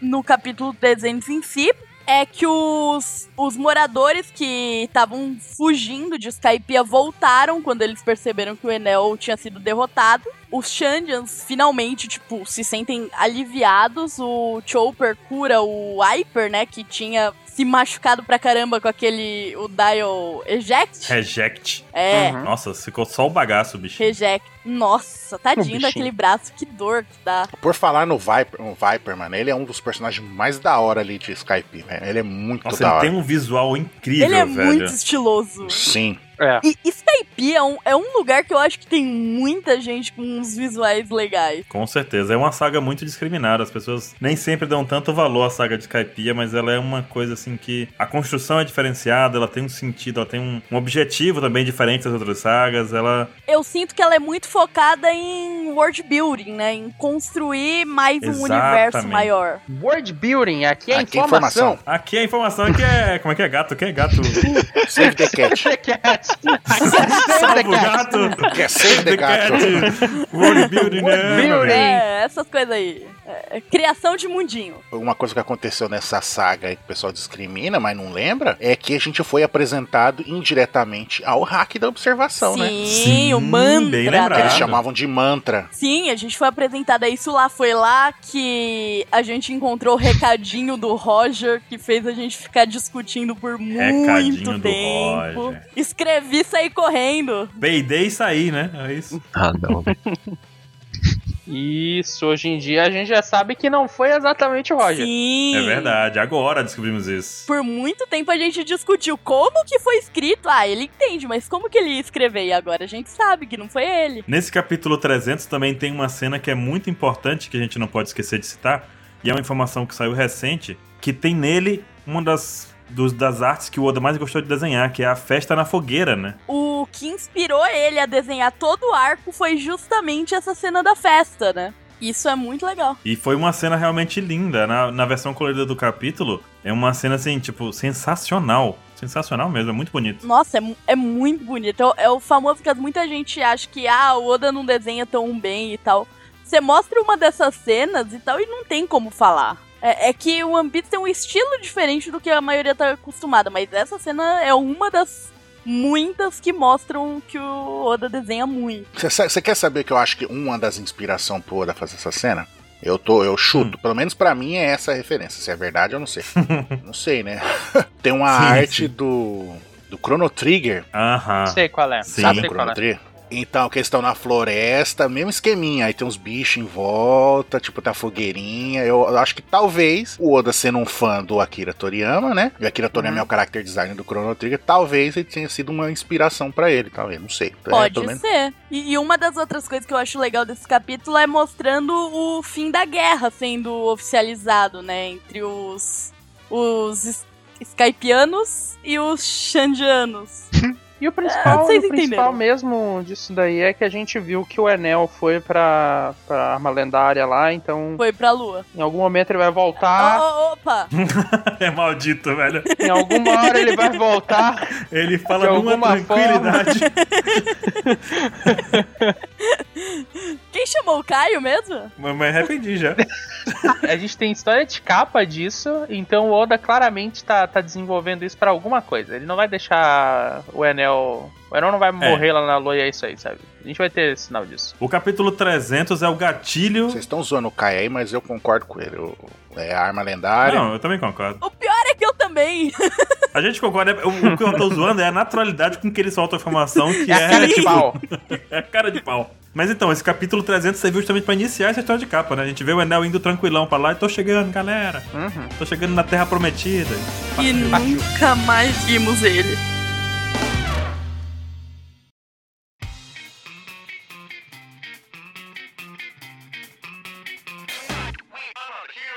E depois desse capítulo 300, depois a gente vê o Enel ah, fazendo seu cliffhanger aí para o, o grande retorno dele que a gente tá esperando até agora e eh, com toda certeza vai acontecer.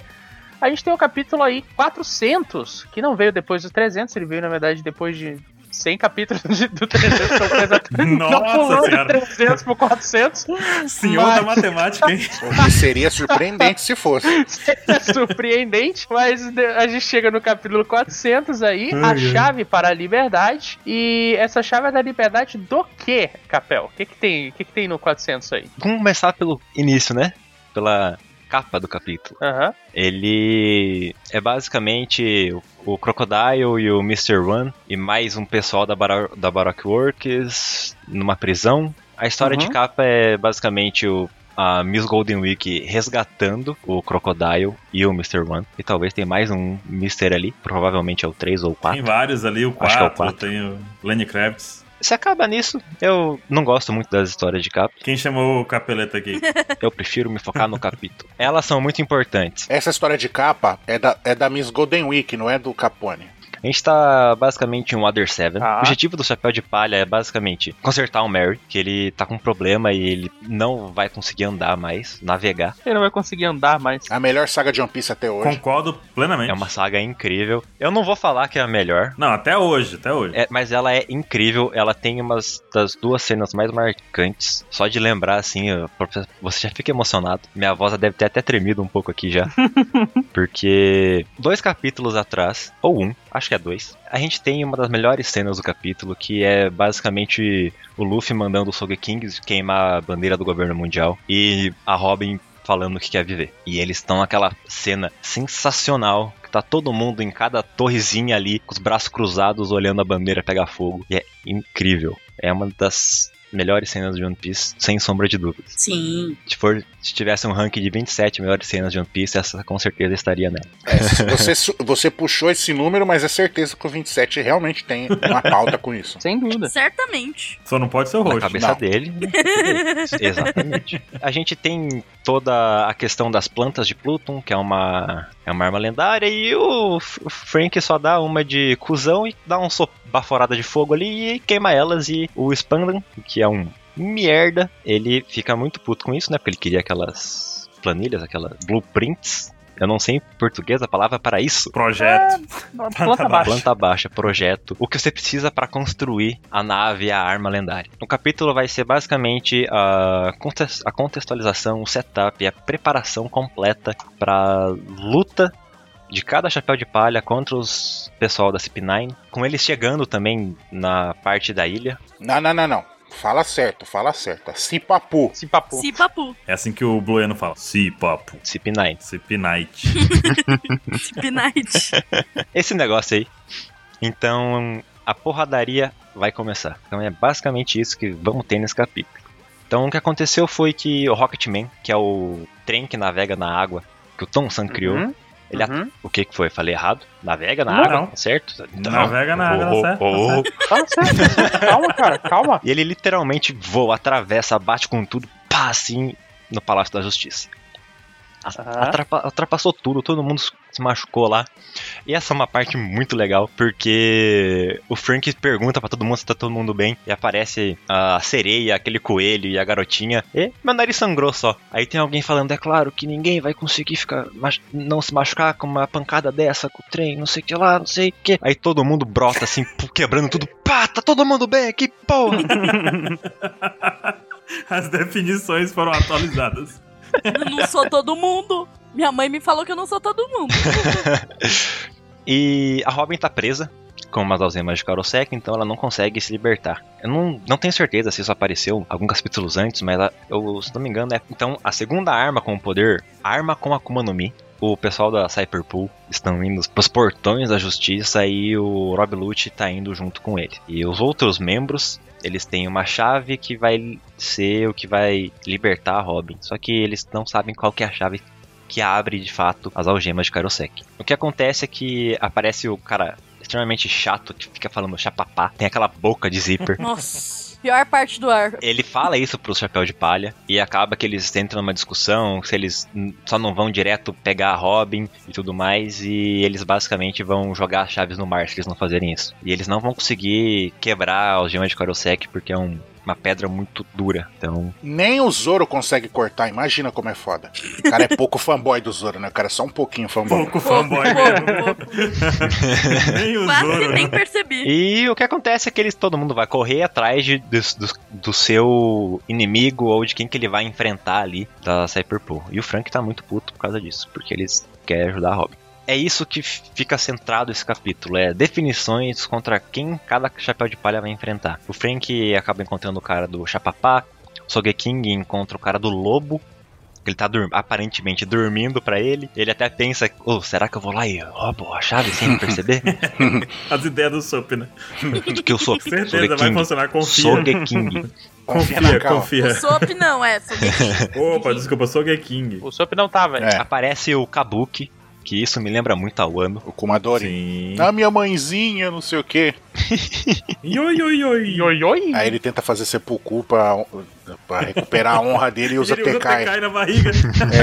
É. muito bom.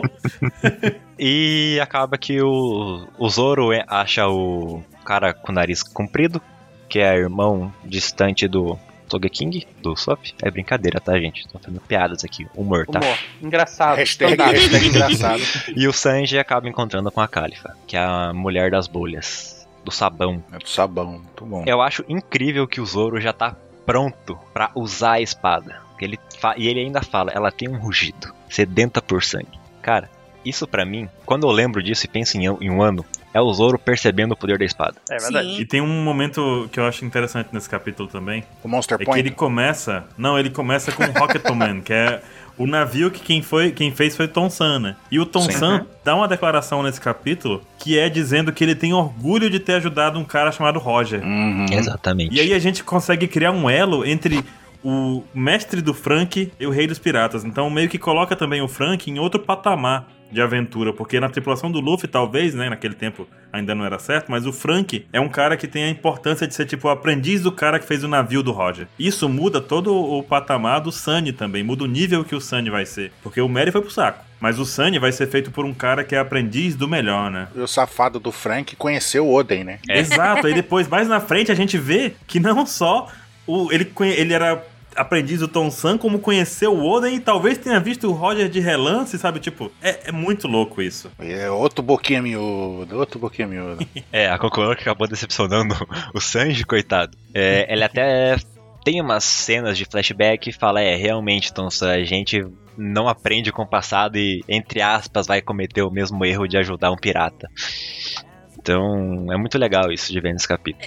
Ele cria muitos paralelos, né? É bem legal. Sim. Cara, o, o que esse capítulo 400 colocou pra gente foi que, basicamente, ele foi muito algo que desenvolveu pros Chapéus de Palha um patamar de evolução, dizer assim. Ele foi esse capítulo que a gente conseguiu ver ah, novas habilidades que os Chapéu de Palhas foram desenvolvendo com o tempo, é, ou que eles vão desenvolver mais pra frente, e muitas das habilidades que são fundamentais para eles realmente continuarem na jornada até a última ilha. Até o Luffy se tornar o rei dos piratas. Mais um capítulo de setup, assim como o 300, né? Eu, Sim. eu sinto que isso é meio que um padrão, né? Sim. Esses capítulos múltiplos de 100 geralmente são aqueles capítulos que apresentam muitas ideias que vão ser puxadas mais pra frente. Exatamente. Vamos esperar pra. Como é que vai ser o mil, né? Mas é, a gente tá queimando pauta aqui porque a gente vai fazer isso no- no- na parte 2, né? Exatamente, por favor. Então. não, não vamos queimar muito fosfato aqui. Então, com o capítulo 400 de fato terminado, o capítulo 500 é, poxa, uma pessoa que sobrou aqui, né? O cara que roubou a posição de host, Pô, louco. se auto-intitula que não é mais convidado, Uhum. e vamos partir pro capítulo 500 então, né, Mr. Kai? Ou não pode contradizer o convidado, cabeleiro. Ô, louco, bicho. A gente chega no capítulo 500 aí, metade da obra, e esse capítulo tem bastante coisa. Na verdade, ele é um capítulo bem, bem, bem recheado pra, pra gente aqui discutir ele. O nome desse capítulo, ele é Fragmentos do Passado, que combina com o nosso cast, né? Porque a gente tá discutindo fragmentos do passado. Olha só que coisa incrível. Muito bom, olha, olha esse gancho maravilhoso. Sim. A história de capa era da época da história de capa da CP9, que era o, o relatório deles ali. E eles estão arrecadando dinheiro pra reformar um, um hospital. Então eles estão lavando rua. para isso. Fantástico, né? A CP9. Não, o poder da Califa é perfeito pra Exatamente. Ela Então, tá limpando a, cidade CP9 toda. É maravilhoso. Então a, a, a CP9 claramente num, num nível muito alto aí, né? E aí, com o contexto desse. da- do momento que a gente tava em One Piece, é que o bando tinha acabado de derrotar o Gekumoria. Então ele tava saindo de Florian Triangle, da- do Triângulo de Florian. E agora o Brook tava com a galera já. Então a gente tem. Recém tem um membro novo aí no bando. É o Brook, né? Que ele não é exatamente novo, mas ele é novo para o bando. isso. né? A idade tá no seu a coração, idade, velho. né? A idade, né? Se, se existe, Idade se é você só é um jovem ainda, né? Jovem ainda, jovem ainda. Amanhã, velho, será o Brook já tá lá. E A menos que o coração que o coração sustente. a juventude que nunca morrerá. Aê! Tá. Ó, o Brook nunca morre. Contextualizando aí. Então, após eles derrotarem o Gekumoria e o Brook tava no bando, né? Entrou no bando agora, o nosso recém ah, chapéu de palha aí. E eles estão indo pra Ilha dos Tritões, né? Que é lá no fundo do mar. Só que eles acabam no caminho topando com a Kame e o Papago. Que a gente viu lá no capítulo 200. Exatamente. E os dois estão atrás ali de um. Do, do amigo deles que foi sequestrado por um bando chamado Tobio Riders. A gente não tem muita informação disso no, no começo dessa, dessa história. Só que acontece que o bando ele acaba ajudando a Kame e o Papaga, né? Nessa missão. Sendo que eles acabam virando aliados do Duval, que é o líder dos Tobio Riders. Então, muita coisa está acontecendo aí, né? A gente tem que contextualizar muita coisa aí. Que era o cara do cartaz do Sanji. O cara do cartaz do Sanji, exatamente. Então, o Hachan, que tem o passado dele com a Nami lá, da, da, da época dele com, com o Alon e tal, né? Tem toda uma rusga aí com a Nami, mas. Rusga. Rusga, Uma é. rusga, né? Aqui tem formação! Tem 50 anos, né? 50 anos. Ele tem uma rinha aí com a Nami, uma rinha do passado, mas ah, ela até lembra que ele era quem melhor tratava ela na, na época do, do Along e tal, então ela tinha uma certa confiança por ele. Ele que era o amigo da Kame e do Papa, do Papago que eles estavam atrás, né? Então no final tu já tem uma ligação aí que é o Hachan ah, com a Nami, que era lá, lá de trás, cara, lá, lá do East Blue. Então a gente puxa coisa lá do, muito do passado. E o, o Hachi é importante, porque é ele que vai ser o guia do bando pra Ilha dos Tritões, né? Então ele é um personagem que vai ter muito papel durante o resto da história. Eles também estão chegando em, em, Sa- em Sabaody, né? O arquipélago que é, o- é próximo da Red Line, tem as bolhas de resi- resina lá subindo o tempo todo, porque a- as raízes das árvores soltam, né? No anime, quando chega, eles chegam nessa parte, né? A abertura vai tocando ali, mostrando eles, né? Tipo, todo felizinho, não sei o quê. Aí quando a música dá a virada, aí mostra a headline assim, tom. Tipo, caraca, eles chegaram no meio da jornada deles. Sim. Eles estão no meio da. Tipo, isso foi impactante, pelo menos pra mim, assim. Tipo, nossa, eles estão no meio da Grand Line, cara. Eles conseguiram chegar na metade. É, tipo, surpreendente, assim. Pelo menos eu achei, né? Pelo jeito vocês não. Sim. Aquela metade que, que a gente viu no capítulo 100 ali, né? Eles entrando na Grand Exatamente. Line. Uhum. Exatamente. Se eu não me engano, eles- é, é a Share the World, essa, Isso, Essa Shadow isso. World, perfeito. que é do TVXQ. É o mesmo que canta We Are, a nova versão da We Are, né? E é, é bem boa essa abertura, na real. Eu Gosto bastante dela. Eles estão chegando em, em Sabaody, né? E aqui a gente acaba tendo muita informação, porque a gente conhece melhor os Tenryubitos, né? Que são os nobres mundiais, porque essa ilha ela é um ponto de encontro aí entre os piratas, marinha e, e os Tenryubitos. Tipo, é um local que tem interesse de muita gente, né?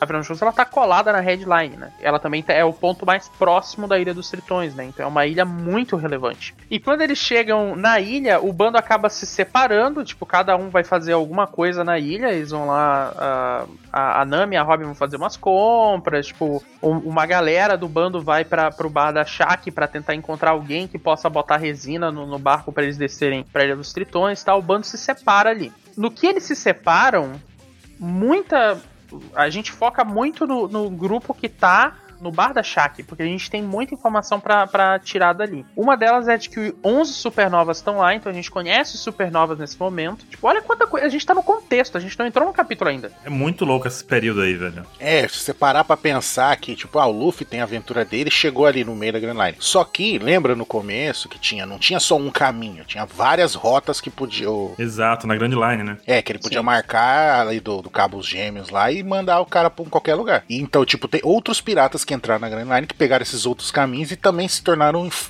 famosos, assim como o Luffy estão lá. Isso é foda demais. É muito foda. Famosos pelo caminho que percorreram, né? Que não foi o Sim. mesmo. Então, Uhum. nunca Sim. se encontraram, mas são famosos. Uhum. Isso é Sim, muito São foda. os 11 supernovas, que a gente tem uma apresentação no anime é mó legal, com, tipo, a cara deles em destaque, assim, um por um, é, tipo, é muito maneiro. Só lembrando aqui que os 11 supernovas é o Luffy e o Zoro, então a gente tem dois do mesmo bando aí já. O Kid e o Killer, também do mesmo bando, né? A gente tem o LOL e o Badge, e o X-Drake, o Apu, a Bonnie, o Hawkins e o Uroji. Né? Então esses são os 11 supernovas da pior geração. A gente não sabe não, é se- ou- outros um, supernovas aí, de, né? Mas, enfim. então a gente tava num, num momento muito rico na história, né? Porque a gente teve muita revelação, a gente tá num contexto ainda. E a Shaq fala, inclusive, que o artesão que vai revestir o navio, ele é supostamente 100 vezes mais forte que todos esses supernovas aí. Então o bando meio que decide ir atrás deles, a- atrás de- desse cara, né? Assustador, velho. Acontece que no meio da- da- do bando separando, da galera indo cada um pelo seu lado, e tipo, indo conhecer a ilha, etc, etc, a Kami, ela é sequestrada e ela é levada pra ser vendida em um leilão de escravos.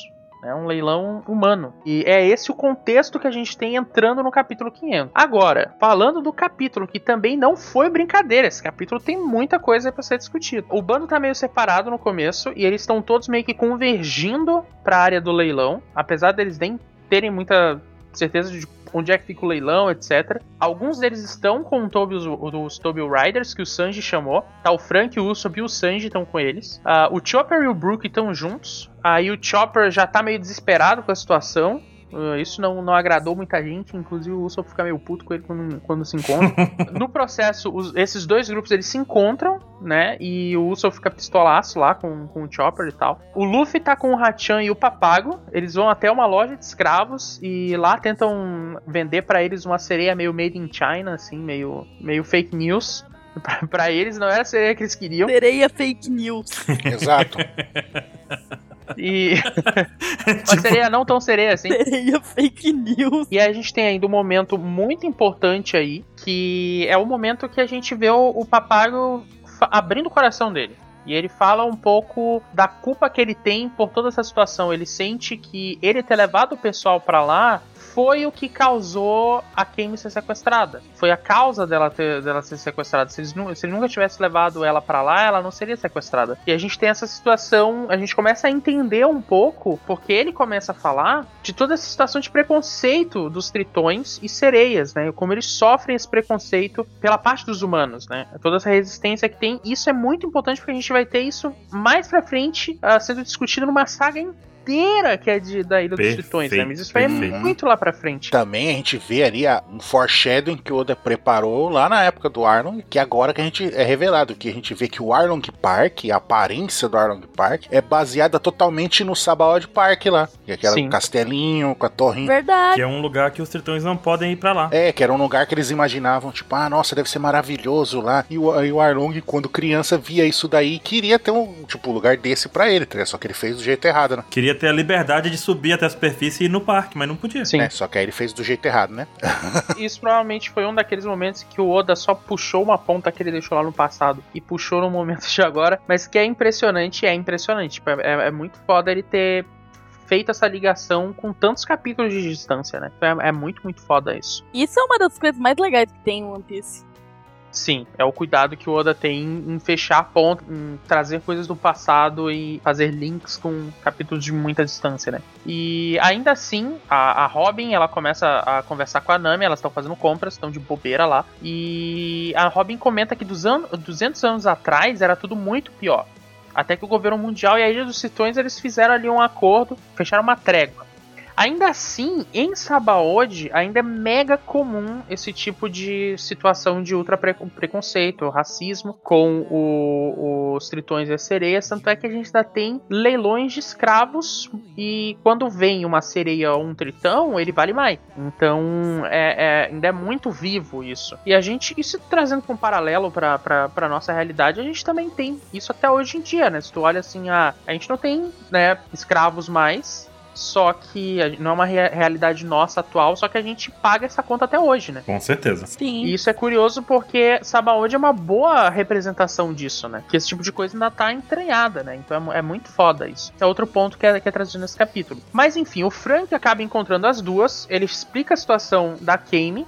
Pega elas de surpresa porque elas estavam só de bobeira ali fazendo compra e tal. O Luffy tenta acalmar todo mundo, o bando tá finalmente se juntando, mas claramente assim a situação é meio caótica, tá muita coisa acontecendo nesse capítulo. No Bosque 1, que é onde a casa de leilões fica, o leilão tá começando, ele tá sendo preparado. Esse leilão ele é muito importante porque a gente vê personagens gigantescos, como o sequestrador da, da Kane tá lá, o Peterman, e aí a gente vê também os Tenryubitos, que aí é o que a gente. Aí começa. Aí começa. Aí finalmente começa. Aí finalmente começa. Porque aí a gente tem o Saint Roosevelt e a Aham. Saint Shauria. Chalulha, chalulha. Chalulha. Chalulha. Exato, é isso mesmo. Que eles estão lá na- no leilão, então eles vão ter um papel grande aí. A gente também vê que tem dois bandos de supernovas lá, né? Que o Kid e o LOL estão lá. Sim. É, é um capítulo pra unir essa galera toda. Enquanto isso, o o bando do Luffy tá indo pra lá. E aí a gente corta pra uma cena em que a gente vê o gerente do leilão, o disco, interessado na Kame, porque ele fica sabendo que vai ter o leilão de uma sereia. Como eu falei, o- os tritões e as sereias são mercadorias especiais, por assim dizer. Então ele vai falar com ela. E ele começa meio de boa, sabe? Ele começa meio tranquilão com ela, assim. Só que o que acontece é que conforme ela tá, obviamente, está um pouquinho irritada, porque ela está Uhum. sendo leiloada, né? Ela mostra a língua pra ele. E no que ela mostra a língua pra ele, ele vai lá e agride a Kane. E ele começa a agri- agredir ela sem parar. Ele continua agredindo ela. Até que chega um momento que ele simplesmente desmaia. E aí a gente tem um momento muito foda. Que é o momento em que o, o- o gigante que tá na, numa cela ali próxima, ele pergunta pra um idoso qualquer que tá ali na região, o- que tá ali um idoso que tá do lado dele, e fala: Cara, tu não é qualquer um, né? Quem é você? E aí ele fala: Olha, porque tu- eu vi que tu usou aí uma destruição de espírito nesse maluco. Eu vi que tu usou uma técnica aí pra, pra, pra acabar com esse cara. O cara só desmaiou. Que- Quem é Ah, esse que cara? Opa, o que, que tu falou aí? Hack do Conquistador? Opa, conquistador. Seria um hack isso aí? Não Ah, sei. Aqui do Nanaro No. Mas o velho. Que hack do açaí também? E Da açaí é O bom. hack do açaí. e aí o, o velhote ali tá, tá dando uma de Hayao Miyazaki. Que o Miyazaki recentemente deu uma entrevista que alguém perguntou pra ele sobre o filme de Kimetsu. Ele falou: Não assisti, eu sou só um velho que tá tirando lixo. E é só isso que eu faço. Não me enche o saco. Eu tô aqui. Tirando lixo, alguém tem que tirar o lixo, então eu vou lá e tiro. E foi O que, que você acha que vai acontecer? Nada. Adeus. nada. O que, que o idoso, o, o pequeno idoso disse? Ele disse: sou só, um, sou só um artesão idoso, mas eu não posso ver uma bela dama em sofrimento. Ele só disse isso. Só isso. E é aí que a gente descobre que esse idoso qualquer, esse ser qualquer aí, Esse velho, esse velho, ele não passa de Albert Einstein. perna alta. Silvers Haley, o perna alta, o cara que é o imediato dos piratas Roger, o braço Só isso. direito. Só Do o rei dos imediato do piratas, Roger. Só isso. E aí, quando a gente para e volta lá no flashback do Bug, ele e o Shanks tomando uma bronca de um cara, a gente vê que é o mesmo personagem. Exatamente. Ele tem a mesma barbinha com aqueles quadradinhos no queixo. Só tá velho. Só tá velho. Exato, a gente se caraca! Só tá tirando lixo. Cara, esse capítulo 500. E tem uma coisa, um diferencial nesse Nossa, capítulo. é bom porque demais. ele acaba, teoricamente, na penúltima página. Tem lá One Piece fim, capítulo 500. E aí tem mais uma escondidinha que é quando aparece essa revelação. Eu Sim. acho incrível quando acontece isso. Eu gosto muito. E eu posso dizer que eu tava lá. O capítulo saiu em 2008. Eu tava lá pra ler ao vivo. Quando tu vê a mensagem de acabou o capítulo, tu meio que desliga, né? Pois Capítulo é, acabou. fim. Aí tu passa a página e pá, toma um susto que tá lá o Hayley. Puta revelação. Muito foda, muito foda. Não, e ele é o precursor, já, já, você já toma essa porrada, né? Que é o revelando o Ray Lee imediato do bando do Gold Roger. E, né, e ele é precursor do socão que o Luffy dá no, no Tenryubito lá, naquele bostão lá. Exatamente. Cara, aquele soco é. Puta merda, velho. E, inclusive, também com o Rayleigh, também em poucos capítulos depois daí, é quando o Luffy aprende a técnica que ele vai usar em um ano depois, que não vale um spoiler completo, Sim, né? que é de arrancar a algema. que tava no pescoço da Kame. Exatamente. Olha aí. ó. Então esse cara aqui muda todo o futuro, todo o destino do Luffy, ele é apresentado no capítulo 500. A importância dos múltiplos de 100, velho, é inegável, sabe? É, é muito foda. São capítulos que chegam assim com coisas que vão ser usadas durante toda a história com muito, muito cuidado do Oda, na verdade. Tanto que esses negócios do múltiplo é importante que o Oda, eu gosto de sempre falar isso, que eu tenho oportunidade, que o Oda ele tirou alguns capítulos do mangá lá no começo, antes do 100, pra coincidir o 100 ser exatamente quando aparece o Dragon e tudo aquilo que a gente já contou no começo do cast. Porque Exatamente. quem viu- aproveitou e viu o anime aí na- da Netflix, dublado, tudo maravilhoso, é, ótima dublagem, é, viu que tem uns, uns coisinha ali que parece filler, mas não é filler. Quando o, o, o Sanji tá fazendo aquela competição de culinária com a mulher lá, e o Zop tá disputando tiro com o Derry lá, né, que tem a filhinha, que tem a pistola, e descobre que o pai dele... per- é, poupou a vida desse cara, tudo. Isso Uhum. daí era pra estar no mangá. Mas não coube. Não coube, porque o Oda queria, porque queria que o Sen fosse o dra- a aparição do Drago. E depois nos SBS mais pra frente, ele mostra, fala, ah não, tem uns negócios que eu, que eu tirei. Que um cara pergunta como é que o Zop conseguiu aquele óculos dele lá. O óculos. É, aí ele Ah. mostra, aí mostra os rascunhos do, do Derry, mostra o bagulho do peixe, tudo esses bagulho. Aí você fala, nossa, que foda, tá ligado? E por isso que é fundamental esses capítulos redondos aí. Isso parece que tá acontecendo de novo, né? É, sem dúvida nenhuma. O Oda tá dando uma corridinha pra poder, poupando algumas coisas pra poder chegar e onde ele quer no mil. Uhum. Sim. E esse capítulo ele é muito importante porque a gente tem um momento gigantesco da apresentação do Rei Lear, mas a gente tem aí a família Roswald, a gente tem o Kid e o Law aparecendo pra, tipo, sabe, mostrar que eles estão ali, que tá todo mundo se juntando ali. A gente tem a inserção do, do preconceito dos tritões aparecendo como tema agora, sabe? Aparecendo como tema agora. As vítimas, né? Isso é muito importante, cara. É uma camada de mundo que a gente ainda não tinha visto com tanta força sendo explorada em One Piece. A gente já tinha visto detalhes disso, alguma coisa ou outra, mas agora não. Agora o negócio foi escancarado de um jeito que se você assiste One Piece, lê One Piece até esse momento e não entendeu o quanto isso é negativo, o quanto isso é ruim pro mundo, não tem como mais. Agora ele vai, Oda vai esfregar na sua cara o quanto o preconceito que existe no mundo é negativo pra todos, assim, sabe? Sim. E essa busca pela Kame aí, ela acaba resultando no bando ir até o leilão, né? O Luffy vai ficar putaço e vai descer o cacete no St. Charles, que é aquela cena impecável, como eu acho que foi o Ansem que disse uma vez num, num cast, que essa cena, o, o, o soco foi tão forte que o anime foi reduzido a mangá. Exato. Foi, exato, foi, foi isso mesmo. Que fica Ficou em preto, e branco, sim. porque não, só não, a não line tinha art, como. fica só a line art. É muito foda, cara, é muito foda. É inesquecível esse soco. E é por conta desse socão que o Ray Lee se interessa no Luffy. Exatamente. E porque ele meio que usa o hack do rei também, né? É. É, mas eventualmente o Luffy acaba resgatando a Kame, ele conhece o, o Rei Lee, né, por conta de tudo isso, eles estão no mesmo lugar ali.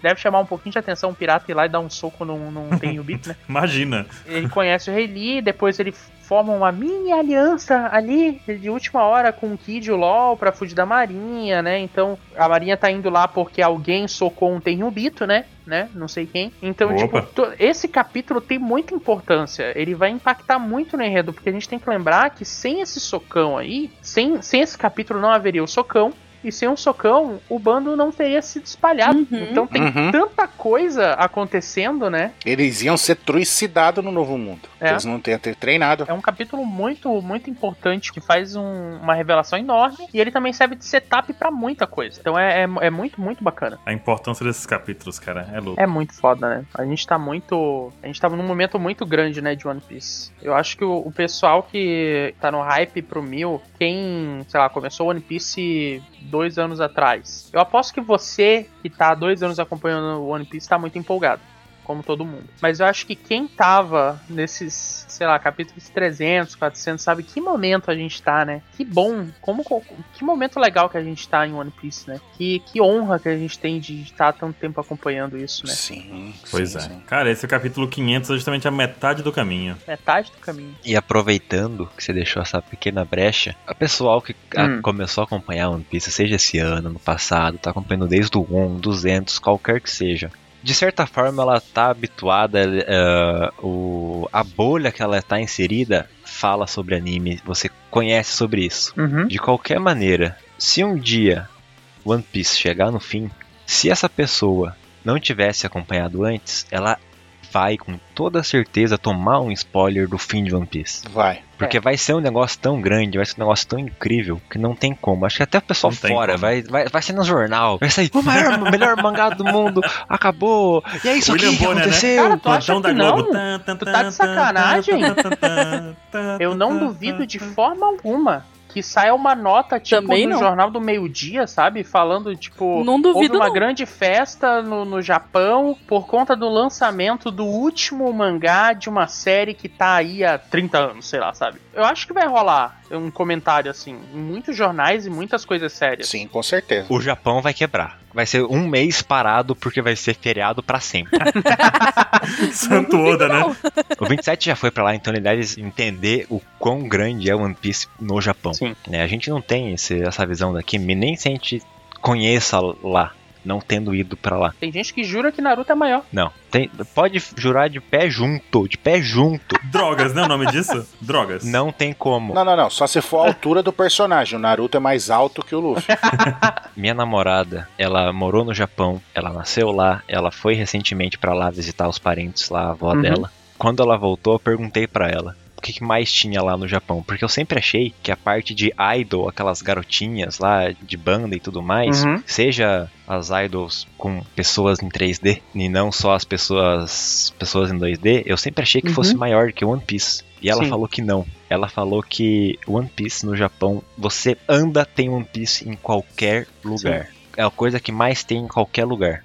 Então, tipo, é sem sombra de dúvidas o maior maior coisa que tem lá dentro. Sim, é muito foda. Não, virou parte da cultura nacional do Japão, mano. O bagulho tá enraizado já. É E verdade. a gente chega na, na metade aí agora, né? Muito foda, cara. 500 capítulos de One Piece e a gente agora tá no mil, velho. Que loucura. Chegando no mil, não estamos ainda, né? É. Chegando, chegando, chegando. Não zica. Gravamos no 996 isso daqui. Como assim não zica, cara? O que, que pode dar errado? Nada.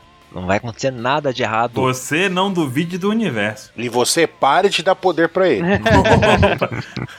Eu tô aqui orando pro universo ser positivo. Mas o que eu quis dizer com todo esse meu papo é que, se você conhece alguém que não conhece One Piece ainda, que não acompanha, é o melhor momento. Porque tá numa parte s- incrível. É, a pessoa, se ela acabar gostando de One Piece, tem poucas pessoas que não vão gostar. O começo é difícil, sim, porque é, é algo que começou muito antigamente e é algo que os novos mangás, as novas obras, seguem um padrão totalmente Um diferente. ritmo era outro. Não, esse pessoal aí não tem desculpa, cara. Tá na Netflix, é só ver lá dublado, cara. É, mas de qualquer jeito, né? Existe uma barreira, né, ainda. é o melhor momento pra você É. acompanhar o quão bom essa obra é como um completo, de ponta a ponta. Uma dica que eu dou pra amigos que estão começando a ver One Piece é não tem pressa. Aproveita a jornada. Porque muita gente fica preocupada, ah, é muito longo e tal. Ah, O que eu sempre falo é, não assiste na expectativa de acompanhar logo. Vai assistindo no seu ritmo. que Você vai a- aproveitar muito mais. Sim, até porque vai ter uma hora que o cara vai viciar. Tem, É, uma tem. hora você vai viciar e assistir 30 episódios por dia. Mas Eita porra.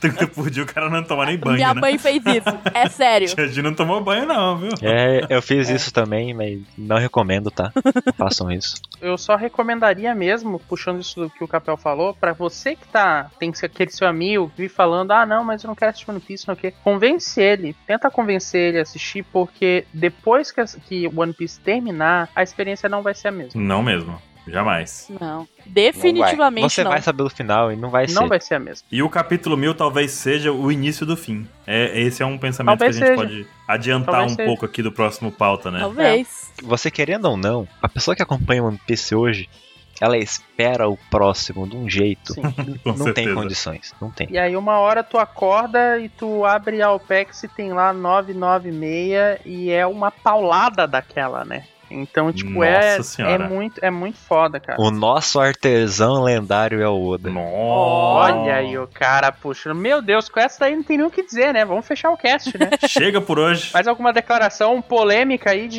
de pra gente cobrir o 500 capítulos. gente. 500 capítulos, não é pouca coisa, né? Caramba. Pensando assim, foi bastante coisa mesmo, hein? Mas então, né, gente? Vai ter parte 2, né? Acho que não tem, não tem mi- mistério aí, não tem segredo. E nessa segunda parte a gente vai falar do capítulo 600, 700, 800 e 900. E depois disso teremos um bloco bem grande só pra falar das teorias do capítulo e vamos ter participação de convidados, já tá tudo confirmadinho, tudo redondo, maravilha.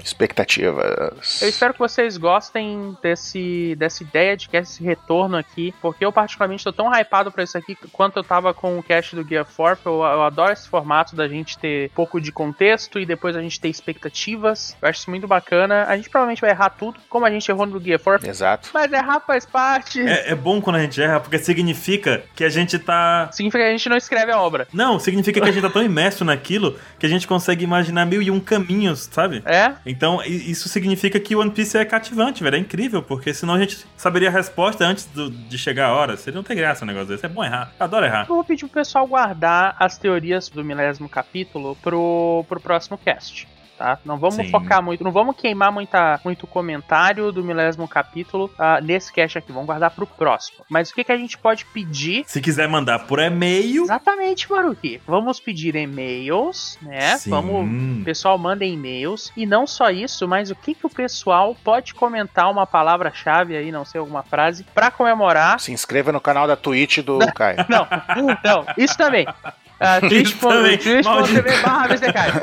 Caio. Mas o que, que o pessoal pode comentar de frase pra comemorar o- esse retorno fantástico do Apex Cash aqui? O retorno foi no anterior, mas tudo bem, tudo bem. Continue sua linha de raciocínio. A confirmação do retorno, porque o outro foi só um por ano. Não, você tá certo, Caio, porque o dos dubladores que foi anterior foi o Opex Cash anual. Agora que é a continuação. Exatamente. Agora a gente já dobrou a meta. Mas o que Agora é o 2021 em diante, entendeu? É. Estamos no futuro. Se vocês estão empolgados com a temporada 21 do ApexCast, porque 2020 pode ter sido a desgraça que foi, mas ele teve o retorno do ApexCast. Então, o que, que, vo- o que que vocês esperam pra 2021? Vocês esperam que periodicidade? Vamos ver se a gente vai conseguir entregar o que, que o pessoal espera, Baruque. Me tô tremendo aqui já, nervoso. Já tá tremendo, né? Os caras vão falar diário. Rindo de nervoso, né? Se vira! Então, pessoal, deixem seus comentários empolgados aí, deixem. Manda a teoria pro Mil lá pro e-mail pra gente, no contato arroba onepcx.com.br. Por favor, que a gente pode até inclusive ler algumas delas aqui no cast, hein? Hum. Uhum. Errar junto com a galera, né? Bom, Na parte 2, eu quero uma enxurrada de comentário com teorias pra depois a gente, no cast seguinte, olhar todo mundo que errou e rir da cara. E apontar, Apontar o dedo. o dedo. Ah, Vão fazer isso com a gente, tá ligado, né? É, humor autodepreciativo é mó legal. A gente vai rir da nossa própria cara, você sabe, né? Ah, Exatamente. Ah, mas eu tô aqui pra errar. Se eu acertar, eu jogava na Mega Sena. A gente não estaria aí a, a- a mil capítulos acompanhando isso se não fosse pra rir, né? Então. E é isso, né? Chegamos ao fim desse Opex Cash maravilhoso aqui. Obrigadão pra quem acompanhou, né? Falou, pessoal. Até mais, até a próxima. Tchau, gente. Valeu. Até a próxima, Até gente. mais, até o próximo Apex Cash. Até o próximo e falou!